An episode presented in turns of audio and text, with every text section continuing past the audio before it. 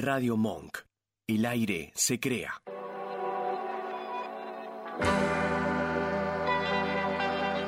Hacemos Más Vale Magazine. Silvia Barallobre y Oscar Rodríguez. Locución. Natalia Tolaba. Jueves de 18 a 20. Escuchanos en www.radiomonk.com.ar.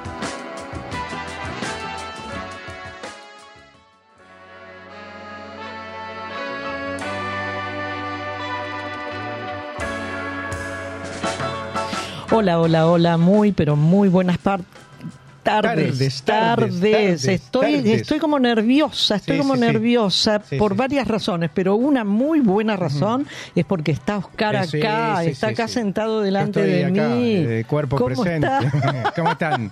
Bien, bien. Eh, Nervioso porque esto de la radio en vivo y presencial eh, no, es este- otra cosa que estar allá en mi casa en las Sierras Puntanas. Me imagino, me Este, imagino. es otro tema. Además venir de, de Quilmes acá y de también que me es saca otro y tema. no traer eh, cosas porque no, no, no Es, importa. es otro tema. No, no, y yo estoy medio nerviosa por- porque estás acá, Ajá. ya no tengo que esperar Claro. que, que ese pequeñísimo delay, Delay, que hay, claro. eh, no tenemos que estar usando el teléfono para comunicarnos, no, podemos hablar, hablar Sí, como Dios manda, claro. Los gestos, que son con importantísimos. Y estás diciendo algo, no, no, no, no, no, no, te digo No, con la cabeza y nadie se da cuenta. No, no, por no. estoy nerviosa por eso y además, bueno, ¿qué, qué decir?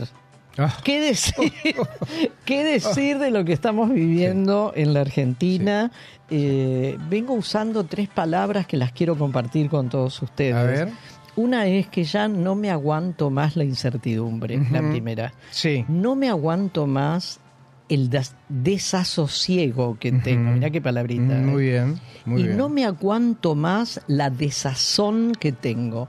Y es cierto, todos estos sentimientos están siendo insoportables, son malsanos Sí. porque enferman. Y yo creo que así como a mí me pasa esto, le está pasando a ustedes que están del otro lado, no Sí. me cabe la menor duda. Sí. A vos también, Oscar, Ujú. aquí al Vasco también, que de paso, Vasco, buenas tardes. Por supuesto. No, ¿Cómo no sé, hay que decir que eh, la música que yo no traje la Sí. pone el Vasco, que es de primera. Exactamente. Eh, de primera. Por lo que nos estuvo. Es más, lo eligió él. Escucha esta y escucha esta otra. escucha- Listo. En 20 minutos nos arregló todo. Saludémoslo. Sí, por supuesto, el Vasco. Muy buenas tardes. El Vasco Bien- Larticochea. Bienvenido de nuevo. Gracias. ¿Cómo estás? Muy bien, muy bien, eh, preocupado, Sí, nervioso. también. No- no, la verdad no tengo ni idea.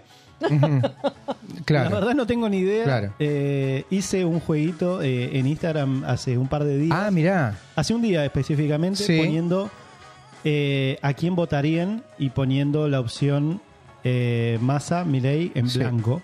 De lo cual hubo algunas personas me putearon, Claro, claro. pero hubo alguna gente que me putearon diciéndome, ¿y por qué no pones en nulo seguido de una puteada? Ah, ah, ah. Eh, y después me fue lo usé como un termómetro para ver cómo estaba. y- sí.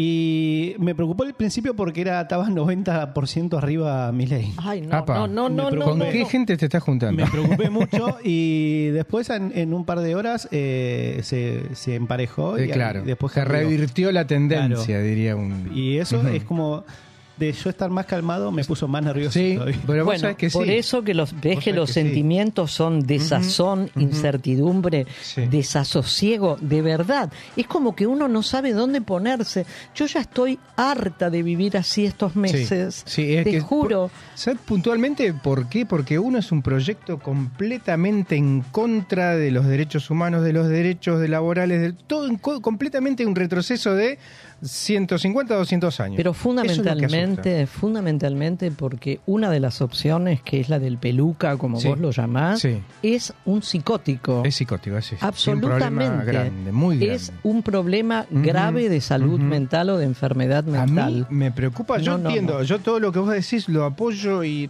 estoy completamente de acuerdo. Lo que me preocupa mucho más es el nivel de intolerancia de la gente que lo por vota. supuesto, por supuesto. Eso, eso nos asusta porque estamos viendo que nacen de todos lados un montón de gente con esos mismos problemas, ese mismo, ese mismo odio que no le importa nada, que si hubo Bueno. desaparecidos, no le importa nada. Por eso a mí me parece que los votantes de mi ley están divididos en dos partes. El otro día A ver. hablábamos esto con, con- con algunas personas en casa. eh, Buena parte de los votantes de mi ley son clarísimos gorilas. Sí. Padecen el gorilismo ancestral, es decir, el antiperonismo. Sí. Sea quien sea que tenga algún contacto, por más que sea eh, de costado con la teoría o con el movimiento peronista, hay que odiarlo, hay que Sí. execrarlo, hay que eliminarlo, hay que desearle lo peor. Eso es un sector de los votantes. El otro sector es esto que estás diciendo Ujú. Es ese sector que no piensa, que no reflexiona, que no sabe ni lo que va a votar. No, no, no. No, No. no, no hay un, un momento de reflexión acerca de, bueno, a ver, yo escuché que decía esto, esto y esto. Me parece que no me conviene esto, esto y esto. Yo te comenté, creo, un día en el aire, comentamos acá, Oscar, esa entrevista que un notero le hizo a una joven en, eh, en la estación Constitución subiendo al colectivo Ah, sí, sí, sí, cuando sí. se había liberado la posibilidad de optar por Claro. el subsidio o no en el valor del boleto. Sí. Bueno, le preguntaron a esta señora joven, ¿usted podría pagar 700 pesos, que era lo que se manejaba como, como probable aumento? ¿Usted podría manejar, eh, eh, pagar? No, no, ni por casualidad, ni en pedo, dijo. Exacto, sí, sí. Ah, ¿le puedo hacer una segunda pregunta? Sí, ¿cómo no? ¿A quién Sí. va a votar? Sí. A mi ley, por supuesto, Por supuesto. dijo. Y entonces la tercera pregunta fue la del, pero usted sabe que mi ley va a llevar el boleto del tren a mil. No me importa. No, Esto fue lo que dijo. No le importa. O sea, todo lo que antes se pudo verbalizar no existió. no, No existió. no. no tienen- Ese es no el tienen- otro grupo de votantes. Sí, no tienen conciencia de lo que están diciendo. No, no, no, no. No, no tienen conciencia y Bueno. yo estoy que me voto encima, creo que le decía hoy a, Ah, está a muy Nacho. buena esa expresión. Estoy que me voto ¿eh? encima porque este, la verdad que está bastante mal todo. Sí, pero yo soy optimista. Sí, ¿eh? sí, yo, optimista, eh, digo. Yo lo que tengo un tema todavía es con el microclima. Yo me rodeo de gente y trato de no hacerlo, pero me rodeo de gente con la que me llevo bien, por supuesto, como cualquiera. Pero trato de escuchar a otra gente. Sí, Y escucho a otra gente, ¿por qué Es no quiere votar? Y es esto que decís vos. es horrible. Ese- no hay, eh, al salvo muy rara excepción, es más, yo tenía un grupo de primos, primos, vamos, sí, dale, anotame. Empezaron con todas estas cosas que No, no, no, me voy.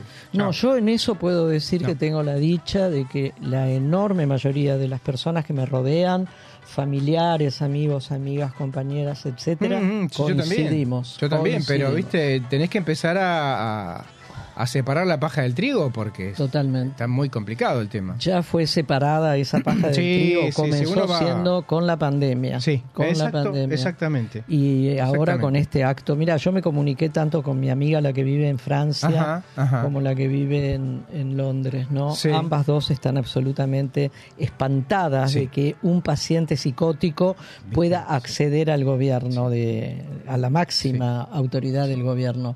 Y recordaban, tanto una, la de Inglaterra particularmente, que se llama Blanca, recordaba a eh, el, el personaje nefasto también de Donald Trump Ah, claro. y al otro personaje de acá al lado nada más, Bolsonaro. Jair Bolsonaro, y lo que intentaron, que fue desconocer el resultado De las elecciones en las cuales perdieron. Sí, eh, sí. Bolsonaro quiso invadir y destrozar el plan alto, que es la casa de gobierno. exacto. Y el otro Y loco, Trump- por primera vez en la historia de Estados Unidos, invadieron el Capitolio. Sí, a mí me da, sí, puntualmente cuando pasó eso me dio mucha gracia, porque en todas las películas, en la serie, tienen todos los avances, no puede entrar nada. En algún, hay un par de películas muy idiotas, con mucha acción, cuando que hicieron, tomaron la Casa Blanca, y no sé que siempre hay un héroe, un medio Rambo, una cosa así. sí. Esto era de entró un verdad. Loco, entró un loco con un vestido de Cherokee, no sé No qué. sé qué- qué era, ¿no? y un par de, ¿Y por unos qué? cuantos locos más, y entraron. Y porque son psicóticos todos. No, pero bueno, ¿y ¿dónde está la, la película esa? Yo, no, yo me la es creí. una película, es una película. Yo me creí la película. ¿Cómo Estados entraron Unidos, tan bueno, fácil? bueno. Bueno, Eh, arranquemos nuestro programa de hoy, que está súper, súper, Sí, así que sí, no estamos- se vayan. que ¿eh? Nos botamos encima. Bien, vamos con los apoyos, porque uno dice, este loco no viene solo. No. Este, yo voy a decir así. No. Eh, No, no voy a decir loco porque queda mal. Po- Pobre sí, loco. porque además Pobres eh, hay locos. muchos pacientes Claro. que padecen Claro, claro. enfermedades Y que lo padecen. mentales, exactamente. Que lo padecen. Nada, Eh, digamos el candidato. Este candidato, sí, extrema candidato. derecha. Eh, Roca, Pablo Roca, los conocemos todos, es el que salió primero a decir, bueno, yo voto, yo apoyo a mi ley. Roca es techín, Sí, sí. Recordemos, es el acero, es un montón de obra pública. Es el que se benefició y mucho con las primeras etapas del kirchnerismo, cuando empezaron a hacer obras. Se está, mo- se está beneficiando ahora con el gasoducto, Néstor Kirchner. Es una obra monumental, no importa. Yo no sé qué lo mueve esta gente, estos mega empresarios, a... Pero plata están ganando, ganando, con todo el mundo ganó plata. No importa, Con este- quieren más. Quieren más. Bueno, con este candidato, vamos a decirlo, eh, lo apoya. Lo apoya este y te voy a decir otra cosa. Hay una, una es el, el más capito, como decían en alguna serie, el más capo de la Unión Industrial. Es el que manda. Entonces, ¿qué hicieron? no vamos a hablar mal de Milei, ni vamos a hablar a, ni menos y menos a favor de Massa. La libertad avanza. Hay, mira, escucha, 20 millones de pesos. Hay una empresa que se llama Inurban Inversiones Urbanas, Nuevo Milenio, todo eso se llama. Una constructora que de quién es? De Roca. Eh, 16 millones de pesos más le habían puesto a, Al candidato no, Milei. No, déjame terminar, pará, Ah. pará que hay un detalle de chismerío, Dale. un chisme. A Milei le dieron 20, 20, 20 millones. A Bullrich le dieron 16. en el mismo momento, ¿eh? Claro, Porque claro. el tipo pone, como que uno va a jugar al casino, que yo nunca fui, tenés la ruleta, y pones esta ficha acá y esta ficha acá y esta otra por acá. Por las dudas, quien gana, saco acá. Claro. Esto es igual. Claro. Es una inversión, pero fíjate, inversión de, estamos hablando de 20 millones. Este hombre tiene, eh, en su momento apoyó a Ernesto Sanz, después al- con el PRO. Eh, hay una movida muy complicada porque este hombre, a pesar de que uno cree que puede tener problemas, porque Milei salió a decir que China comunista, Brasil comunista, esta gente tiene negocios con todo el mundo. Y uno dice, ¿por qué la Unión Industrial Argentina no salió a desmercarse de este hombre? Y no, porque alguien le dijo, no, pará. Yo soy el más capito, digamos. Esto lo dijo Paolo, Claro. Paolo Rocca. Yo- Eh, él le dijo, no, para, porque una cosa es, hay, hay una gran distancia del dicho al hecho. Una cosa es que lo esté diciendo y otra cosa es cuando supuestamente si llegara a ganar este próximo domingo ese candidato, Sí. otra cosa es cuando... lo haga. Que lo haga, Que lo haga. exactamente. Que El lo haga. peso de la Unión Industrial Argentina Sí. y de este señor Paolo Paolo, Roca es tan grande que se van a quedar con las ganas probablemente Eso, o no ojalá, de romper ojalá. las relaciones con los dos máximos Sí. Este, mm, Sí, aparte, es, esto que te estamos diciendo, yo escuché el otro día allá en San Luis hablando un- a un empresario que tiene que ver con la industria automotriz de Córdoba. La industria automotriz son autopartes que se compran, se venden, Es se traen, se llevan, se ponen con Brasil. Se cortan las relaciones con se Brasil. terminó Córdoba. Se terminó Córdoba. La industria totalmente. automotriz en Córdoba es enorme. Es, da mucho, eh, mucha fuente de trabajo. Es muy industrial Córdoba Exactamente. en el tema Sí, autopartes. autopartes. autopartes. Sí, sí. Y hay muchos, muchas empresas acá en Buenos Aires que también viven de esto, de llevar y traer, compro, vendo, compro. Listo. Toda esta gente en su momento sa- salió a apoyar a Massa por esto mismo. Los grandes empresarios hicieron mutis por el foro. Y otro de lo que quería decir, aparte de la sociedad rural, eh, Urtu- bueno, del otro lado, Vila, eh, Urtubey de Narváez, eh, un poco para cada lado fueron diciendo cosas, y Galperín. Galperín es Mercado Libre. Oh, sí, Mercado Libre, en algún momento hemos hablado de esto, un proyecto para controlar los negocios y toda la cuestión del Mercado Libre, que es eso, Sí. que te compro con QR, que no te cobro impuestos, que no te... Bueno, eh, Massa lo frenó. ¿Por qué? No sé, sabemos que Galperín es uno de los que más creció y creció mucho, mucho y mucho con Macri. Totalmente. Ahí se hizo Bueno. el negocio, eh, par- con el tema de la pandemia y las ventas online, A lo loco. se a llenó lo loco. de plata. Se Yo empecé de a comprar por Mercado Bueno, Libre a partir exacto. del año 20. Exactamente, por la pandemia, por tal la cual, pandemia. tal cual. Así que bueno, sabemos más o Eh, menos. ¿Por qué eh, apoyan a, a estas candidaturas, en este caso la del señor Milei o en su Ujú, momento a Macri? Bueno, porque ambos, estas son candidaturas que eh, desde luego a nadie se le escapa que su orientación política es de derecha, que su orientación política es hacia las minorías y no las mayorías. Sí. Pero bueno, ese es el motivo. Nosotros pensamos al revés. Eh, sí. Vamos a un suerte. hueveando. Vamos a un hueveando. Dale. En Más Vale Magazine estamos hueveando. Estamos navegando en la web. Huevear, como navegar.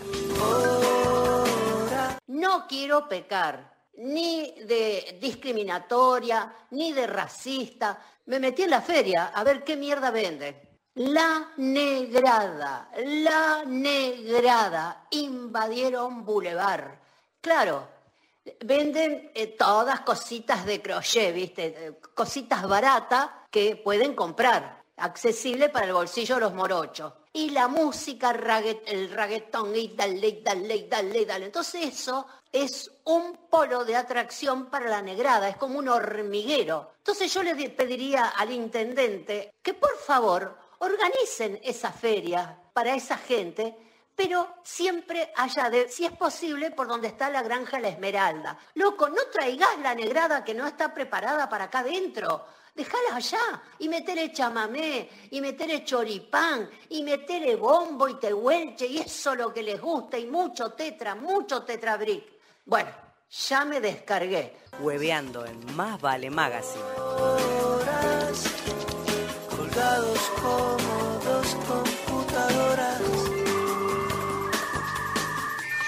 Bueno, pensar que todo esto es cierto, Sí, ¿eh? Todo sí. esto es cierto Sí, y lamentablemente hace un rato decíamos, ¿no? Que buena parte de los votantes de la derecha o de la ultraderecha son o padecen de un gorilismo o un antiperonismo a ultranza, pero desmedido, histórico, sí. visceral. Sí. No, no, no, no. Pero esto lo que me parece a mí que habilita todo lo que dice este muchacho, este candidato, digamos, Sí. Habilita a decir cualquier barbaridad y hacer cualquier barbaridad. Así es. Bueno, estuvimos hablando recién de Estados Unidos y de este Sí. episodio eh, increíble, inédito, por otro lado, también en la historia de Estados Unidos, que fue el intento de ocupación Sí.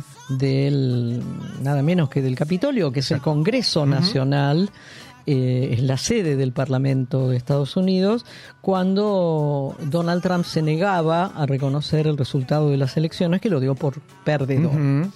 Bueno, resulta que me entero que Estados Unidos, el paladín de la libertad, el Sí. paladín de la democracia, América para todos, viste, es el país libre por excelencia, censuran libros en Estados Unidos. ajá.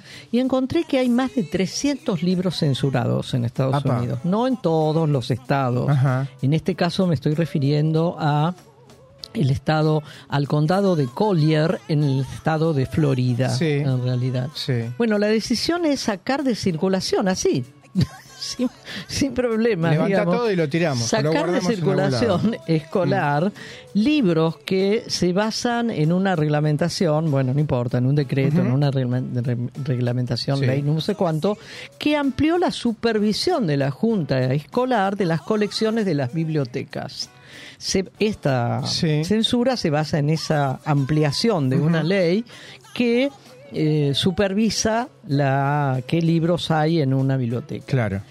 amplió los mecanismos para impugnar libros, esta modificación de la ley, siempre que el contenido, y acá viene lo interesante, Ah, siempre que el contenido que represente o describa una conducta sexual Sí. sea una un motivo válido para una impugnación y prohibición de instrucción Ajá. sobre orientación sexual o identidad de género hasta el octavo grado, que es el último, creo.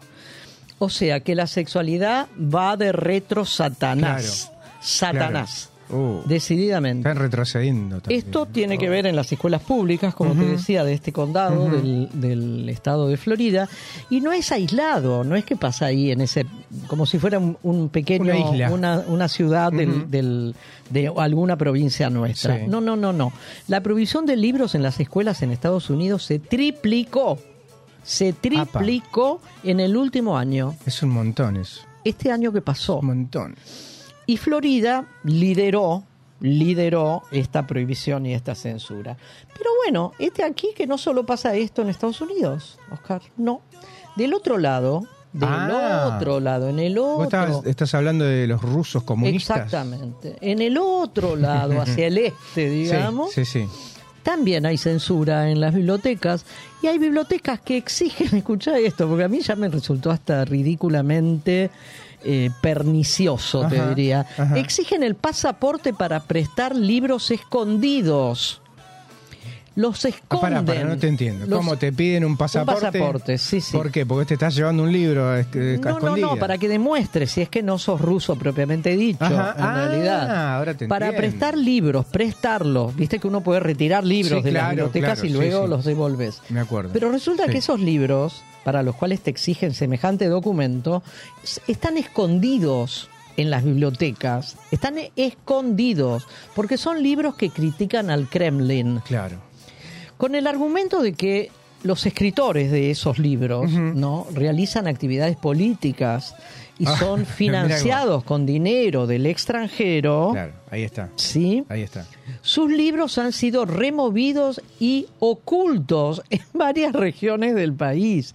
Ah, es un Esconden tesoro. Están jugando al tesoro, ¿no? No, es algo imposible. Además, Pero pará, disculpame, pero tenés que ser extranjero y tenés que decir para qué los querés ver. por ejemplo, te voy a seguir leyendo porque es, es increíble. Además, esos libros han sido retirados de las estanterías porque los Que esconden. no se vea, no, no. Yo me acuerdo que cuando era libro te hace- chiquita, te hace. yo me acuerdo cuando era chiquita, Mirá lo que tengo. Psst, vení.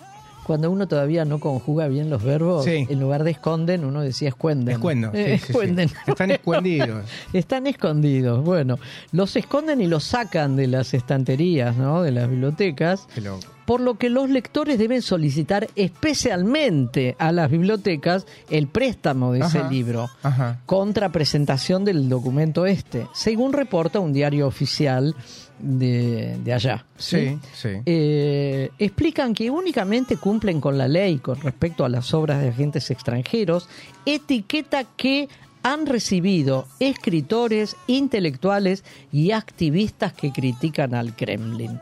O sea que estos libros que tienen esa etiqueta, que pertenecen a estos escritores que están subvencionados por otros dineros Claro, sí, claro. mal habidos Claro. en realidad y que mm, son, son retirados de los estantes y escondidos, Escondidos. para que no estén a la vista y que no te No, infecten. no, no, porque te infectan. No, Te no sabés. infectan. No sabés lo que le pasó a un amigo. ¿Qué, Pasó por ahí y lo hizo así, miró, ¿Y uy, qué le pasó? y se hizo de derecha. Mm.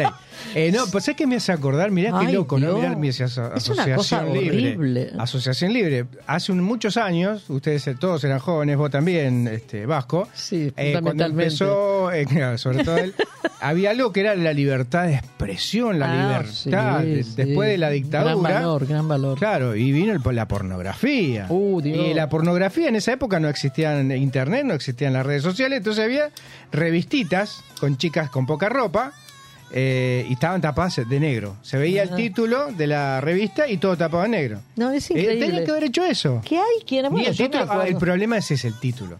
yo me acuerdo Es de, peor. yo me acuerdo en, la- en aquellas épocas de un censor que había y se hizo súper conocido. Sí, Tato. Tato, Claro. sí, no Bores. eh, No, no, otro Bores. Tato era, Tato sí, era el sí. apellido.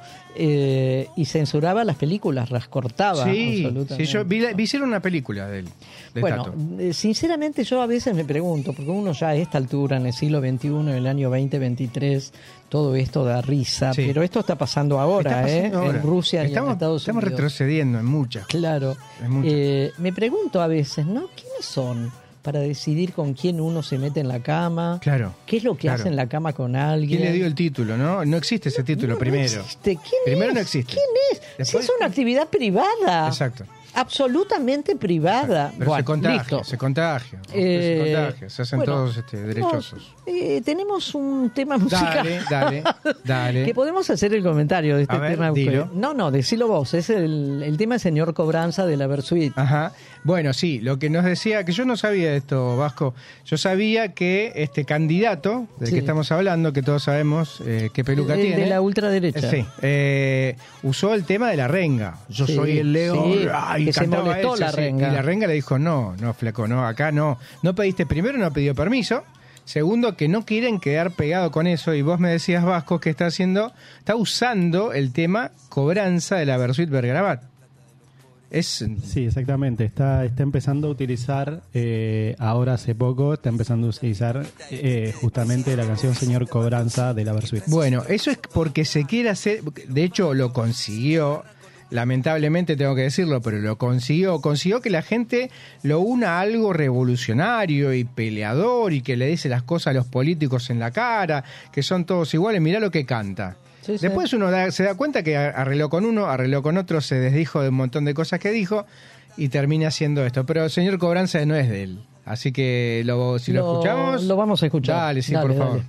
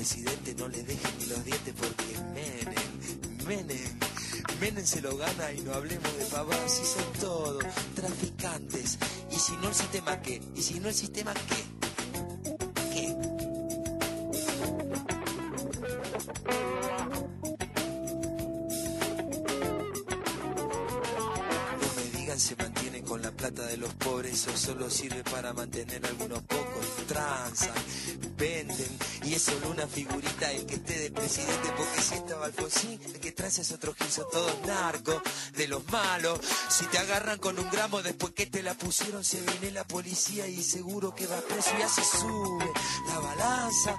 El precio también sube, también sube la venganza. Ahora va, y ahora que son todos narcos. Y el presidente es el tipo que mantenga más tranquila a nuestra gente. Lleva plata del lavado.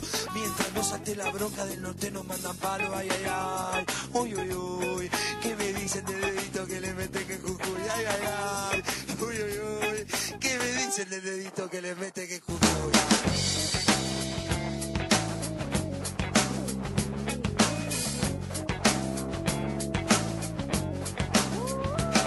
Ese es el perro, el Santillán. Si no lo pueden voltear, lo van a querer comprar con discurso. Si no les sale, son capaces de dar acciones a los grandes mercaderes. Eso no importa, porque el perro va dejando otro perrito que le mete este sistema el dedito en el culito y como sangra. No es el culo, sino el que saque se retuerce ese gran culo de este mundo. Adiós seguro, están en lista. Los demócratas de mierda y los forros pacifistas, todo narco, todo narco, todo narcotraficante te transmiten por cadenas, son del caos, paranoiquean, te persiguen si son putos, te persiguen si son pobres, te persiguen si fumas, si tomás, si vendés, si fumás, si compras un por el tonto para hacer para comer, si tomás, vendés, comprás, fumás, y váyanse en toda la concha de su madre,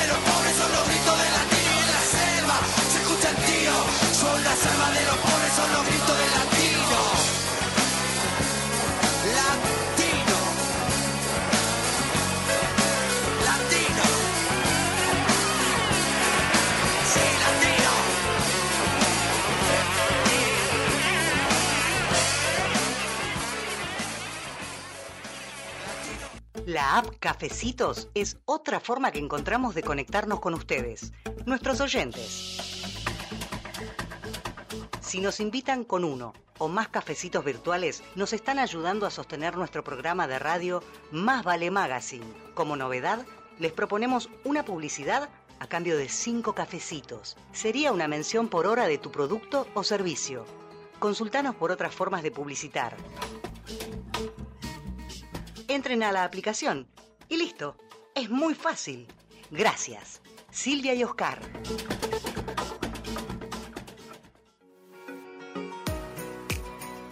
Limindar Sociedad Anónima.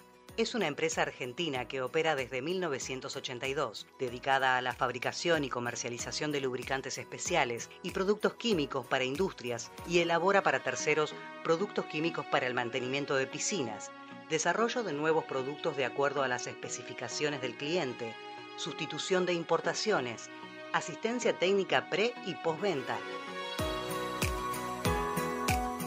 Limindar Sociedad Anónima. Planta industrial y laboratorio, Camino General Belgrano 2041, esquina Bonorino, Lanús Este, Buenos Aires.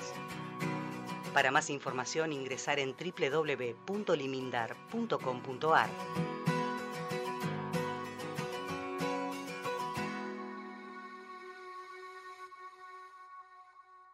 Radio Monk. El aire se crea. ¿Te anda lenta la computadora y no sabes a quién llamar? ¿Te interesa instalar cámaras y querés verlas desde cualquier parte del mundo? ¿Necesitas asesoría para comprar un equipo? Llámanos. Somos Mantis Tech.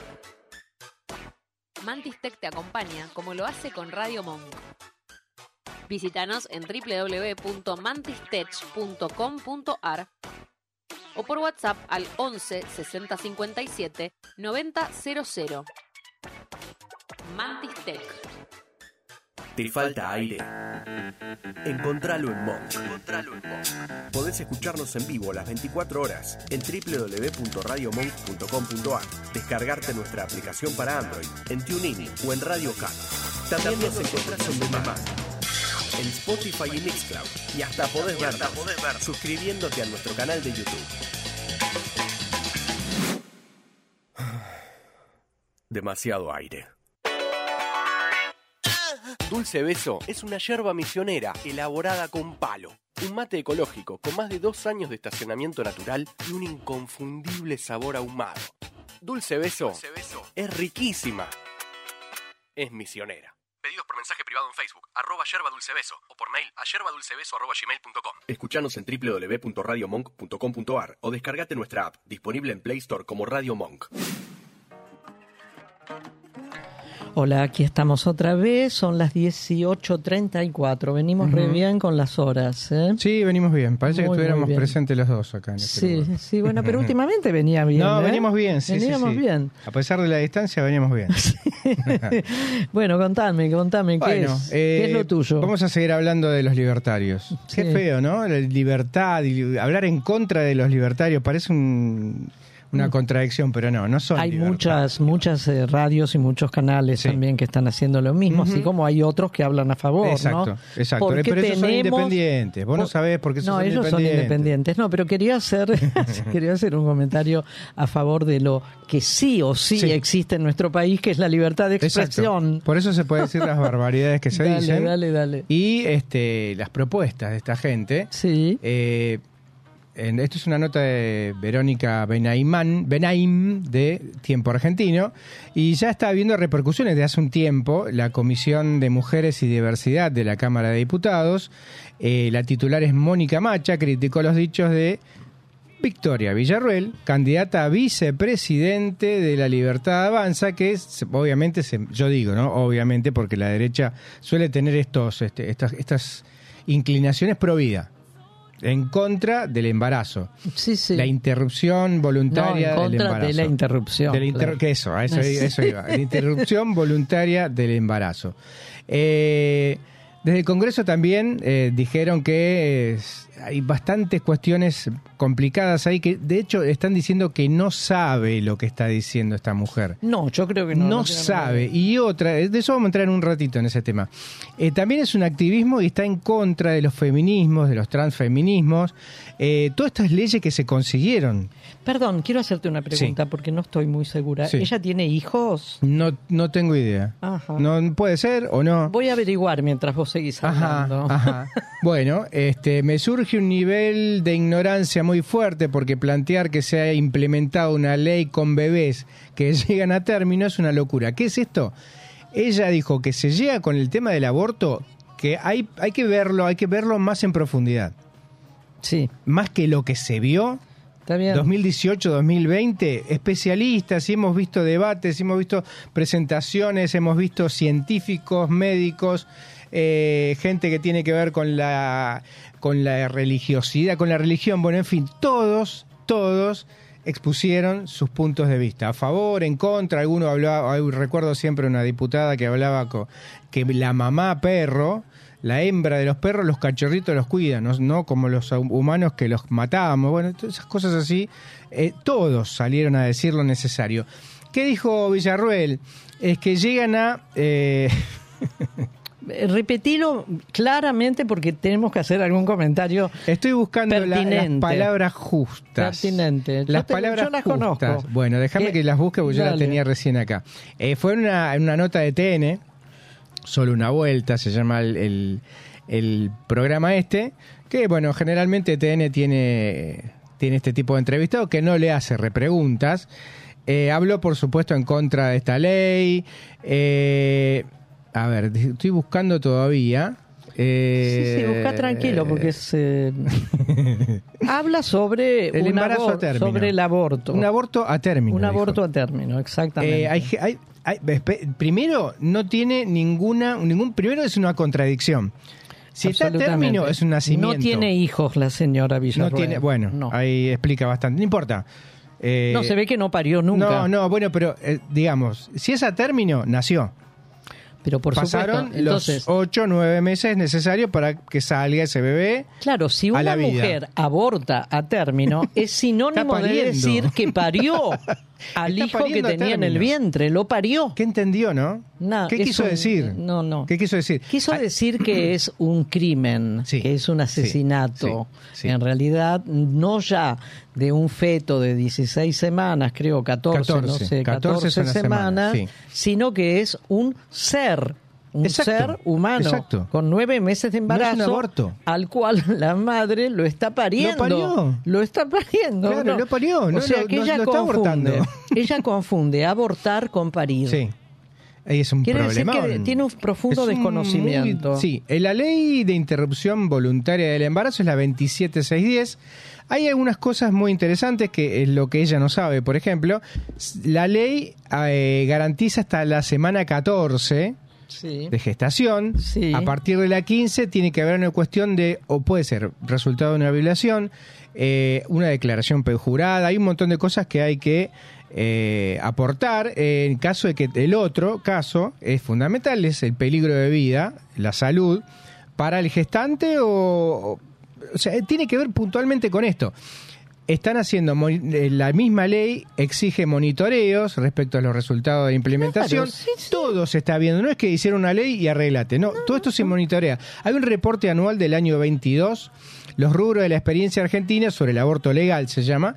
Es un informe coordinado por el proyecto Mirar del Centro del Estudio de Estado y Sociedad y el IBIS Reproductive Health tiene bueno como objetivo ver que se cumpla todo esto. El Ministerio de Salud dice también que el descenso de mortalidad, que era lo fundamental, antes de la ley de del aborto, de interrupción voluntaria del embarazo, las chicas abortaban donde podían. La, la- la familia bien, con un buen pasar económico, abortaban en una clínica, ilegalmente, por supuesto, pero con Sí, sí, todos con los un cuidados. médico, con un médico. Con todos los cuidados. Lo que no tenían esta posibilidad económica, abortaban en cualquier lado, en las peores condiciones. El 20, del 19 al 22 hubo un 90% menos de muertes por aborto. 90% menos No, en tres años. No importa eso. Bueno, es- evidentemente no importa, pero está bueno decirlo porque hay gente que dice, bueno, sí, tiene razón. No, mira, pasa esto. ¿Viste cuando esta gente te dice, no sé, qué sé yo, subió el dólar eh, a mil pesos el dólar? Y vos sabés cómo es el dólar oficial, el blue, ¿sabés que es blue? Es ilegal. ¿Sabés que a quién le conviene? Bueno, no le- bueno, pero hasta ese no llegan. Yo creo esto, esto de la pereza intelectual, uno trata de ayudar, porque, pero igual, hay gente que no lo va a entender. Eh, dicen, pegaron de todos lados a Villarruel, miente, eh, desconoce cómo Desconoce, funciona. desconoce absolutamente lo que es un embarazo a No, desconoce. término. Desconoce, pero banaliza, miente. Bueno, hay un, montón de gente que le salió a, a la yugular, le dice la tierra es redonda, las vacunas salvan vidas, los órganos no se venden, el cambio climático es un dato de la realidad, sin moneda nacional no hay país, las Malvinas son argentinas, son 30.000, basta, esto lo dijo la Ampreave. Eh, y agrego, Florencia. abortar diputada. a término es parir. Es parir. Claro. Ah, bueno, sí, eso que no sabe. Hay que hacerle llegar este tipo de cosas. No creo Bueno, que no es- tenga. Esta gente tiene asesores. ¿Te das cuenta? Esta gente tiene Sí, bueno, pero... necesita asesores para no hablar pavadas. Hay un viejo dicho, Oscar, que es Dios los cría y el viento nos amontona, Sí, ¿no? sí, sí. Así que vaya a saber qué vientos los viene amontonando, porque cada vez que uno ve alguna de las personas que comenzaron, ¿no? A lo largo de estos meses a integrar las filas de la libertad avanza, de verdad, hay más de uno que es un esperpento, ideológicamente Exacto, hablando, exacto. son Hay esperpentos. una que ya es diputada, que Es un Lemoyne, que dijo una cantidad de barbaridades, eh, que dijo que estaba actuando de, de diputada. Sí, no, no, bueno, por eso. O sea, Eh, eh, viste, Le hemos dado, le hemos dado piedra libre al Vasco para Sí, que elija un separador, un separador. ¿no es cierto? dale, a ver. ¿Nos separas un poquito? Más vale Magazine. Podés escucharnos por la aplicación de Radio Monk o también escucharnos on demand por Radio Cut, Spotify o Mixcloud. Radio Monk. El aire se crea. Estamos en Facebook, en Instagram, Twitter y nuestro canal en YouTube. Más vale Magazine Radio. Bueno, estamos súper bien con las horas, con los minutos, son las Sí, sí, sí. 18.43 Ujú. y vamos a empezar a hablar de un tema que también está absolutamente sobre el tapete en estos tiempos eh, y no solo en estos tiempos con los candidatos y los ya elegidos funcionarios de la Libertad Avanza, sino que hace un tiempo, no me acuerdo si fue en el año 17 Ajá.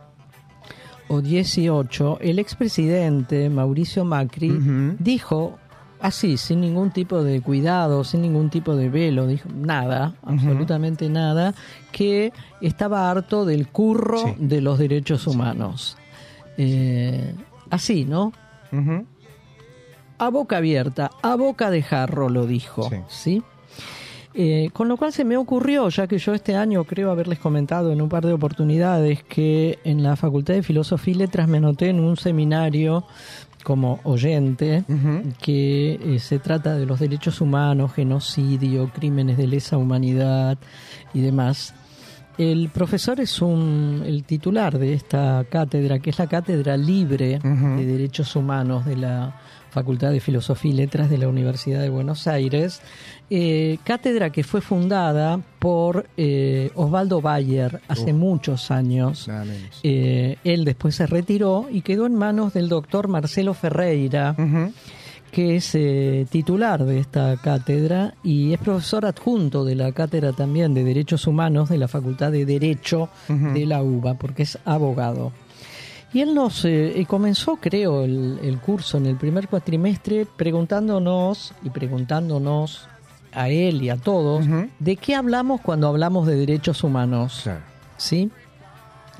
Y él dijo que todos hablamos de verdad, es una expresión Sí, hiper, hiper usada sí, y mucho más en sí. la Argentina que hemos dado muestras internacionales del respeto por los derechos humanos. Todos hablamos de derechos humanos, pero lo hacemos de manera cotidiana, pero lo que sí eh, y, y trasciende completamente los, los, los lugares académicos, universitarios. Hablamos Sí. vos y yo, hablamos con los vecinos, hablamos con algún amigo, Ujú. parientes. Trasciende ese, ese ámbito académico o universitario. Se puede escuchar en las calles, en los, en los espacios públicos, en los medios de transporte. Pero cuando hablamos de derechos humanos, tanto que hablamos por todos lados, para bien la enorme mayoría Sí. de las veces, Sí. no todos estamos diciendo lo mismo. No, no. No, todos, ¿sí? Eh, y generalmente se propone para poder unificar esta gran variedad, digamos, se propone la regla del uso común. ¿Cuál es la regla del uso común? Aquel uso que es el más común, el más difundido, es una regla. Y en el caso de los derechos humanos es eh, decir que la noción de derechos humanos queda reducida, mejor dicho, a una a una versión degradada, ya que muchas personas, muchas Sí. personas suelen utilizar, en este caso el expresidente. Eh, Mauricio Macri, suelen utilizar estas palabras en un sentido peyorativo. Claro. Bueno, hoy en día lo hemos visto, ¿no? Sí. Como una denotación ideológica de aquellos que defienden a las supuestas, por ejemplo, el doctor Zaffaroni, Sí, ¿no? sí. Que mm, el candidato Milei dice también barbaridades Sí. sobre él, ¿no? Exacto. Eh, eh, dice en esta versión descalificada de los derechos humanos, eh, dice que la suelen utilizar aquellos que eh, defienden a las supuestas lacras sociales, ¿no? Como por ejemplo los drogadictos, o sea, los que defienden a los, a los drogadictos hablan de derechos humanos. Los que defienden a las prostitutas también Sí, hablan de sí, derechos claro. humanos. O los que defienden a los delincuentes en general también hablan de derechos humanos. O sea, que aquellos que se muestran o se definen defensores de las peores lacras de la sociedad son los que hablan y defienden a los derechos humanos. Sí. El resto de la gente Parece que no, ¿no? no, habla de manera contraria, digamos. Sí, aparte hay algo, eh, te sumo una cosita. Eh, derechos humanos para los delincuentes. Exactamente. ¿Cómo derechos? derechos Pero humanos no, para las humanos. pero no para las víctimas. No para las Claro. víctimas. Esa es la diferencia Esto que es, hacen. Al delincuente bala, Exacto, bueno. al delincuente Claro. bala, aunque el delincuente me haya robado esta virome, No, no importa. esta Vic, Sí, sí, sí, no, no, no importa. importa, bala, No importa. bala, Ah, no hay que defenderlo. No, Porque no si se lo- merece. No se merece No, no, no se porque merece. es un delincuente. Ujú. Eso me lleva a otra pregunta, pero la hacemos después. El dere- los derechos humanos Sí. son para la víctima, en este caso para mí que me robó la, vi- la Ujú. Vic, Ujú. ¿sí? de 20 pesos, no sé Sí, cuánto no cuesta. importa, sí, nada. Eh, exactamente. Eh, hay una dificultad más todavía con este concepto Ajá. de los re- derechos humanos, ¿no? Que es una noción difícil de definir también. ¿sí? Porque la mayor parte de las definiciones son tautológicas. Ajá. Y les cuento qué es una tautología, en realidad. Es, por ejemplo, decir que eh, eh, la leche está caliente cuando está caliente. Claro. ¿sí? O sea, repito un pensamiento expresándolo en las mismas palabras, ¿sí? No estás diciendo nada. No estoy diciendo nada. Generalmente, con respecto a las definiciones de los derechos humanos, son tautologías. ¿En qué sentido?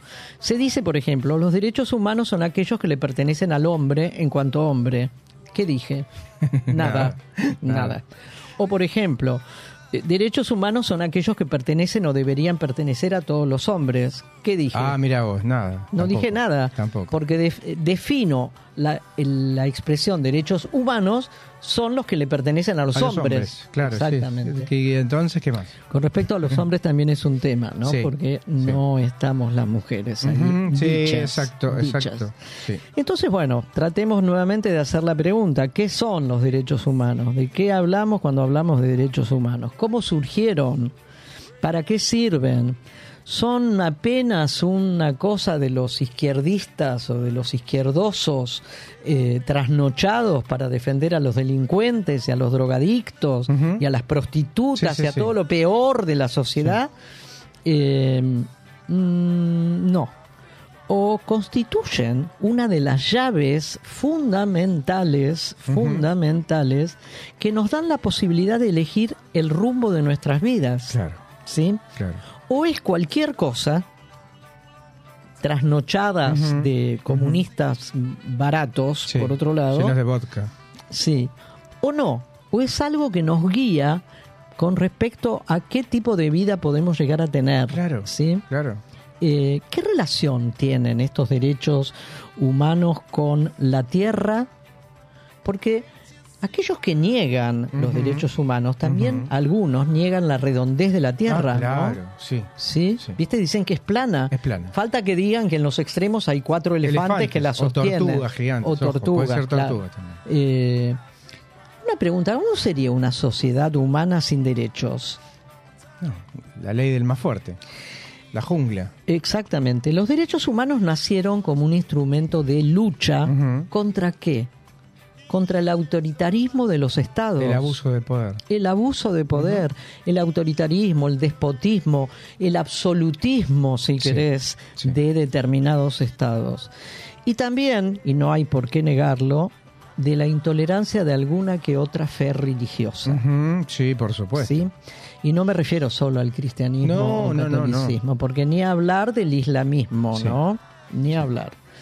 Eh, Los derechos humanos entonces no son una cosa de estériles, soñadores, comunistas baratos que defienden a los delincuentes y a las Sí, una cosa prostitutas. abstracta ahí que solamente para los esta gente. sí, estos no, que son los peores, digamos. Son los peores de los peores. La vida de todos, de esos, de esas lacras, como algunos los llaman, ¿no? O en el hueveando, ¿no? Toda la Ajá, negrada. Sí, esa negrada la que come señora. choripán y escucha chamamé. Exactamente, esa negrada. La vida de todos, de la negrada, Sí. de los menos negros, de los rubios, de los colorados, de todos, y no solo de los llamados delincuentes. Y también sabemos que el delito tiene grados. Claro. No es lo mismo el que roba una Vic No, claro. que el que eh, no paga impuestos desde hace 40 años y deriva todo ese dinero que es del Estado, es decir, de toda la población, la deriva, lo deriva a paraísos Fiscales. extraños. por eso hay distintas penas. Que eh, hay que, hay que decirlo también, el Así que va de no las cumple. El que va de mucha plata no las cumple. Digo. no la agarra nunca. Es para todos. Es para, pero es para todos. Son para todos. Es para todos, es cuestión de cumplirlo. Y nomás. quiero hablarle a todos ustedes que son mujeres, como yo. claro. Si somos mujeres, además, si somos mujeres, pensemos que pasaron 15 siglos, Ujú. 15 siglos después de Cristo, hasta que se reconoció que las mujeres tenían alma. Claro. 1500 años después, en el siglo XVI, se reconoció que las mujeres teníamos alma. Claro. ¿sí? Eh, y recién, recién, en el siglo pasado, a mediados del siglo pasado, para el Ah. año 1950 y no sé cuánto, recién pudimos Vota. o pudieron reconocernos a las mujeres los derechos humanos, porque no eran para nosotras, No, claro. Eran para el hombre. Y Eso también habla mucho de lo Y que también pasó. hubo que hacer una declaración de derechos del niño, Sí, porque tampoco estaban Exacto. incluidos los niños. exactamente. ¿sí? Bueno, tremenda la humanidad. Es, eh, ¿eh? sí, es, tremendo, es tremendo. Y hasta dónde llega una sociedad o los que manejan los medios y los que le interesa el futuro del país, eh, qué, es, qué, es, qué es legal, qué no es ilegal, qué está amparado por la opinión pública, que en realidad es lo que decía alguien, no es la opinión pública, es la opinión publicada, porque viene, yo recuerdo automáticamente al no, eh, ingeniero, este que mató por la espalda a un, a Ah, sí, chico que le robó un pasacassette, estamos hablando de hace un montón de años atrás. Sí. Los medios salieron a justificar, y pero estaba harto de que lo roben. Y estaba Sí, harto de sí. decir, bueno, pero es un pasacassette.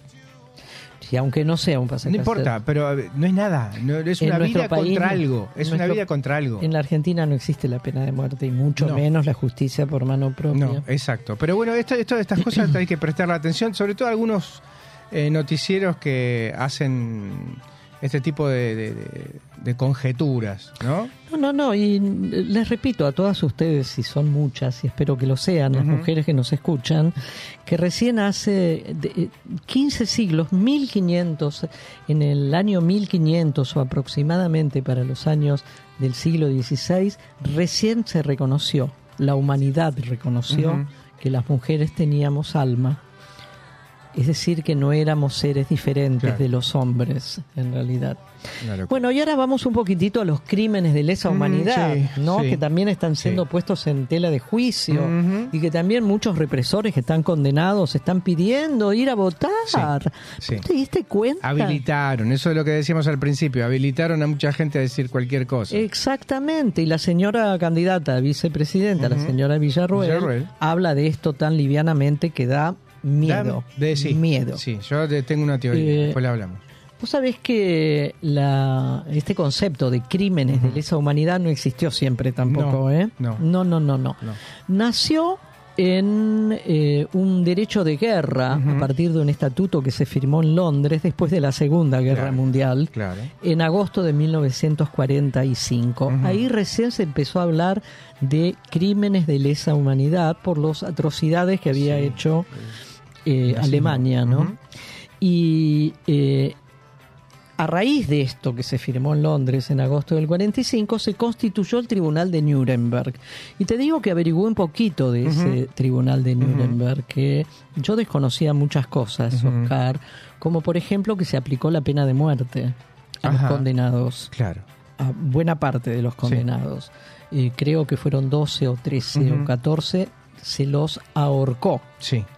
Sí. a los genocidas nazis, se los ahorcó. Sí, sí. No es chiquito esto, No, no, ¿eh? no, no. es chiquito. No.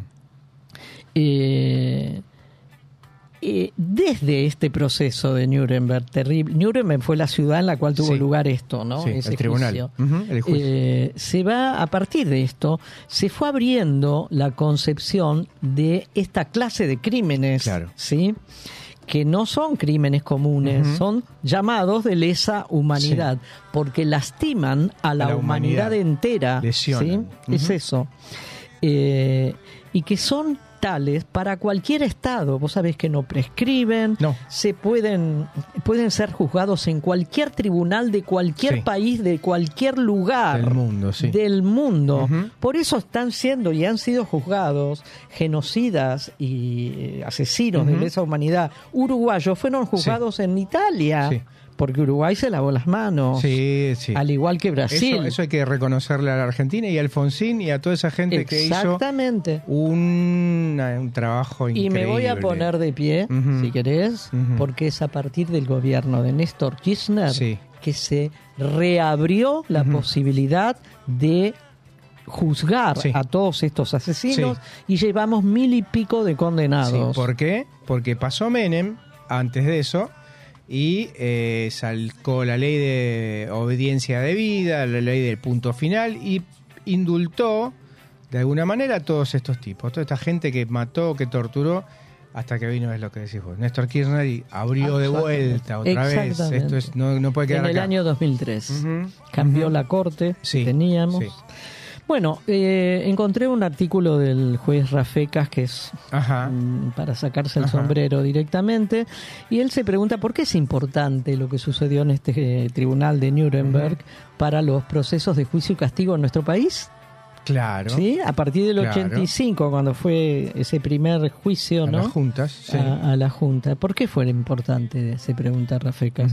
Y en primer lugar dice que porque lo que se definió allá en Nuremberg es que eh, se formuló esto de los delitos respecto o contra la humanidad. Claro. ¿sí? Sí. Delitos contra la humanidad como delitos que trascienden todas las fronteras. No hay fronteras. Te repito, se puede Sí, sí, sí. juzgar en cualquier lado. No es un delito contra argentinos. no, solamente. no, no, no. Es contra la humanidad. A- A, a pesar de que son todos argentinos. Sí, que sí, no, no pasó, importa. no pasó. No, Pero bueno, no, no. pasó porque murió, mataron a gente de distintos lugares. Las monjas francesas, por Esa ejemplo. te iba a nombrar, justamente. Esa te, te iba a nombrar. Sí. Bueno, eh, más o menos es todo lo que tenía para decirte, que el resto, eh, bueno, esto, destacar esto, ¿no? De que lo que decidió la Argentina no fue la única decisión posible con respecto a estos crímenes y a ese terrorismo, porque nuestros dos vecinos decidieron bajar la cabeza. Sí, es cierto. Ni Uruguay hizo nada, ni Brasil hizo nada. Ni Chile, mucho menos. Bueno, Ni Paraguay. Tampoco. Ni Bolivia. tampoco. Pero estos dos que tenemos tan cerquita Sí. de este lado, Sí. además, y que parecen como que fuéramos casi lo mismo en el Uruguay, no. No, No. no somos lo mismo. No hubo, no hubo nada de todo esto. Y fue durante la presidencia, vuelvo a decirte, de Néstor Kirchner, que eh, los máximos tribunales de nuestra de nuestra Argentina Sí. empezaron a abrirse y abrirse y abrirse y abrirse. Y el otro día vos comentabas la cantidad, no tengo ahora otra vez acá eh, la cantidad de juicios, de condenas, de sentencias cantidades, firmes sí. que ya hay. Bueno, eh, de Rafecas, mm, todo lo que se puede decir es que es una excelente persona y que lamentablemente no se pudo concretar la designación de él como eh, Procurador No. General de la Nación. No. Pero bueno, es abogado, catedrático de la Universidad de Buenos Aires y un juez, Sí. juez de nuestro Pues, país. eh, lo, lo- lo- lo preocupante es cómo salen a defenestrar a esta gente. A él, a- hay muchos que Sí, tienen. sí, es una porquería para un- ellos. Claro, pero es- tienen honores en el mundo y acá Ah. son unos boludos, que levantan, que sacan criminales de la cárcel, que A- los. Acá para estos Para que esta gente, así. para esta gente. que para no son la gente. mayoría. No, y esperemos que no son sean la mayoría. No, no lo son. Yo estoy casi segura. ¿Mm? Vamos a un tema. Dale, pará, pará, que tema nos para había cerrar dicho esta que es barricada de arbolito. Barricada.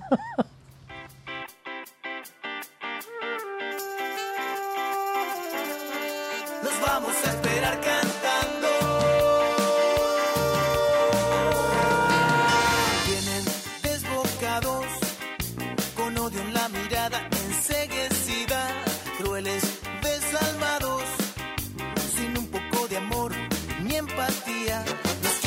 Encerrados, tontos, enajenados, o tristes ahogando las penas. Nos quieren calladitos, sumisos y mansitos, arrodillados y en cadenas. Nos vamos a esperar cantando, nos vamos a esperar bailando, nos vamos a esperar brindando nuestra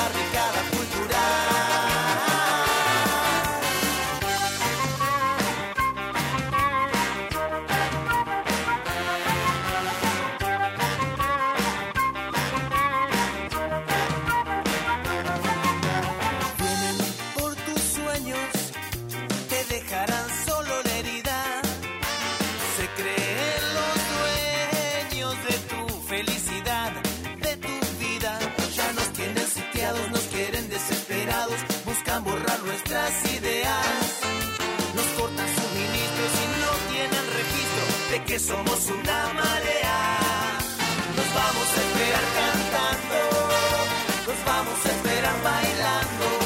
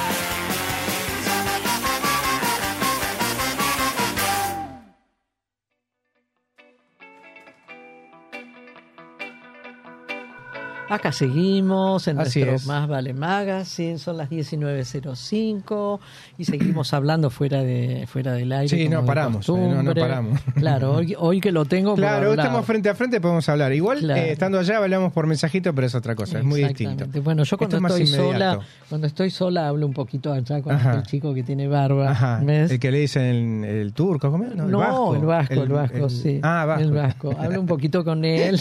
Pobre, es un chiste, no Sí, te sí. enojes. Le digo el turco y me salen otros apellidos que no. No, ya, ya me dijeron turco una vez. ¿Sí? ¿En me, serio? Dijeron, me dijeron turco. Me dijeron, hola turco. Va. Eh, Tiene un dejo de turco. Di- Disculpame, pero tiene un dejo de turco. No, los turcos son morochitos. Bueno, Y el blanco Tienen no es. unos ojos así, te digo, tremendo. Bueno, vamos a algo más serio que esta, este chascarrillo. Dale. Y ahí lo que están agitando desde hace poco tiempo y es el fraude.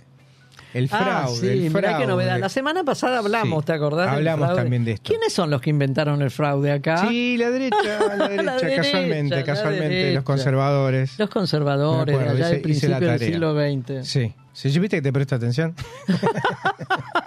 Espero que ustedes también, sí, ¿eh? sí, porque es así, es tal cual, es tal cual. Ahora, lo que está haciendo Libertad Avanza es esto. Están denunciando que ya en las elecciones pasadas hubo eh, malos conteos. Ah, mira. Eh, porque, lo escuché de mi ley, hubo mesas en las que no llegaron los votos a los fiscales. ah, vos decís eso que acusan sin ninguna prueba nada. a la gendarmería. Ahora, después salió Karina Milei a decir que quiere otra gente porque Gendarmería no es eh, muy confiable, pero están las otras eh, armas, las otras fuerzas que sí son confiables. Eh, El ejército. el ejército, por ejemplo. Las Fuerzas Armadas. eh, digamos, este, la Marina. Oscar, te hago una pregunta al Mm. margen probablemente de esto. ¿A vos hay caripelas que te asustan? Eh, algunos gestos sí. De la que estamos hablando, sí.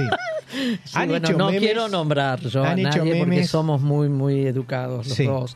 Pero no, quería saber eso. ¿A vos, eh, Vasco?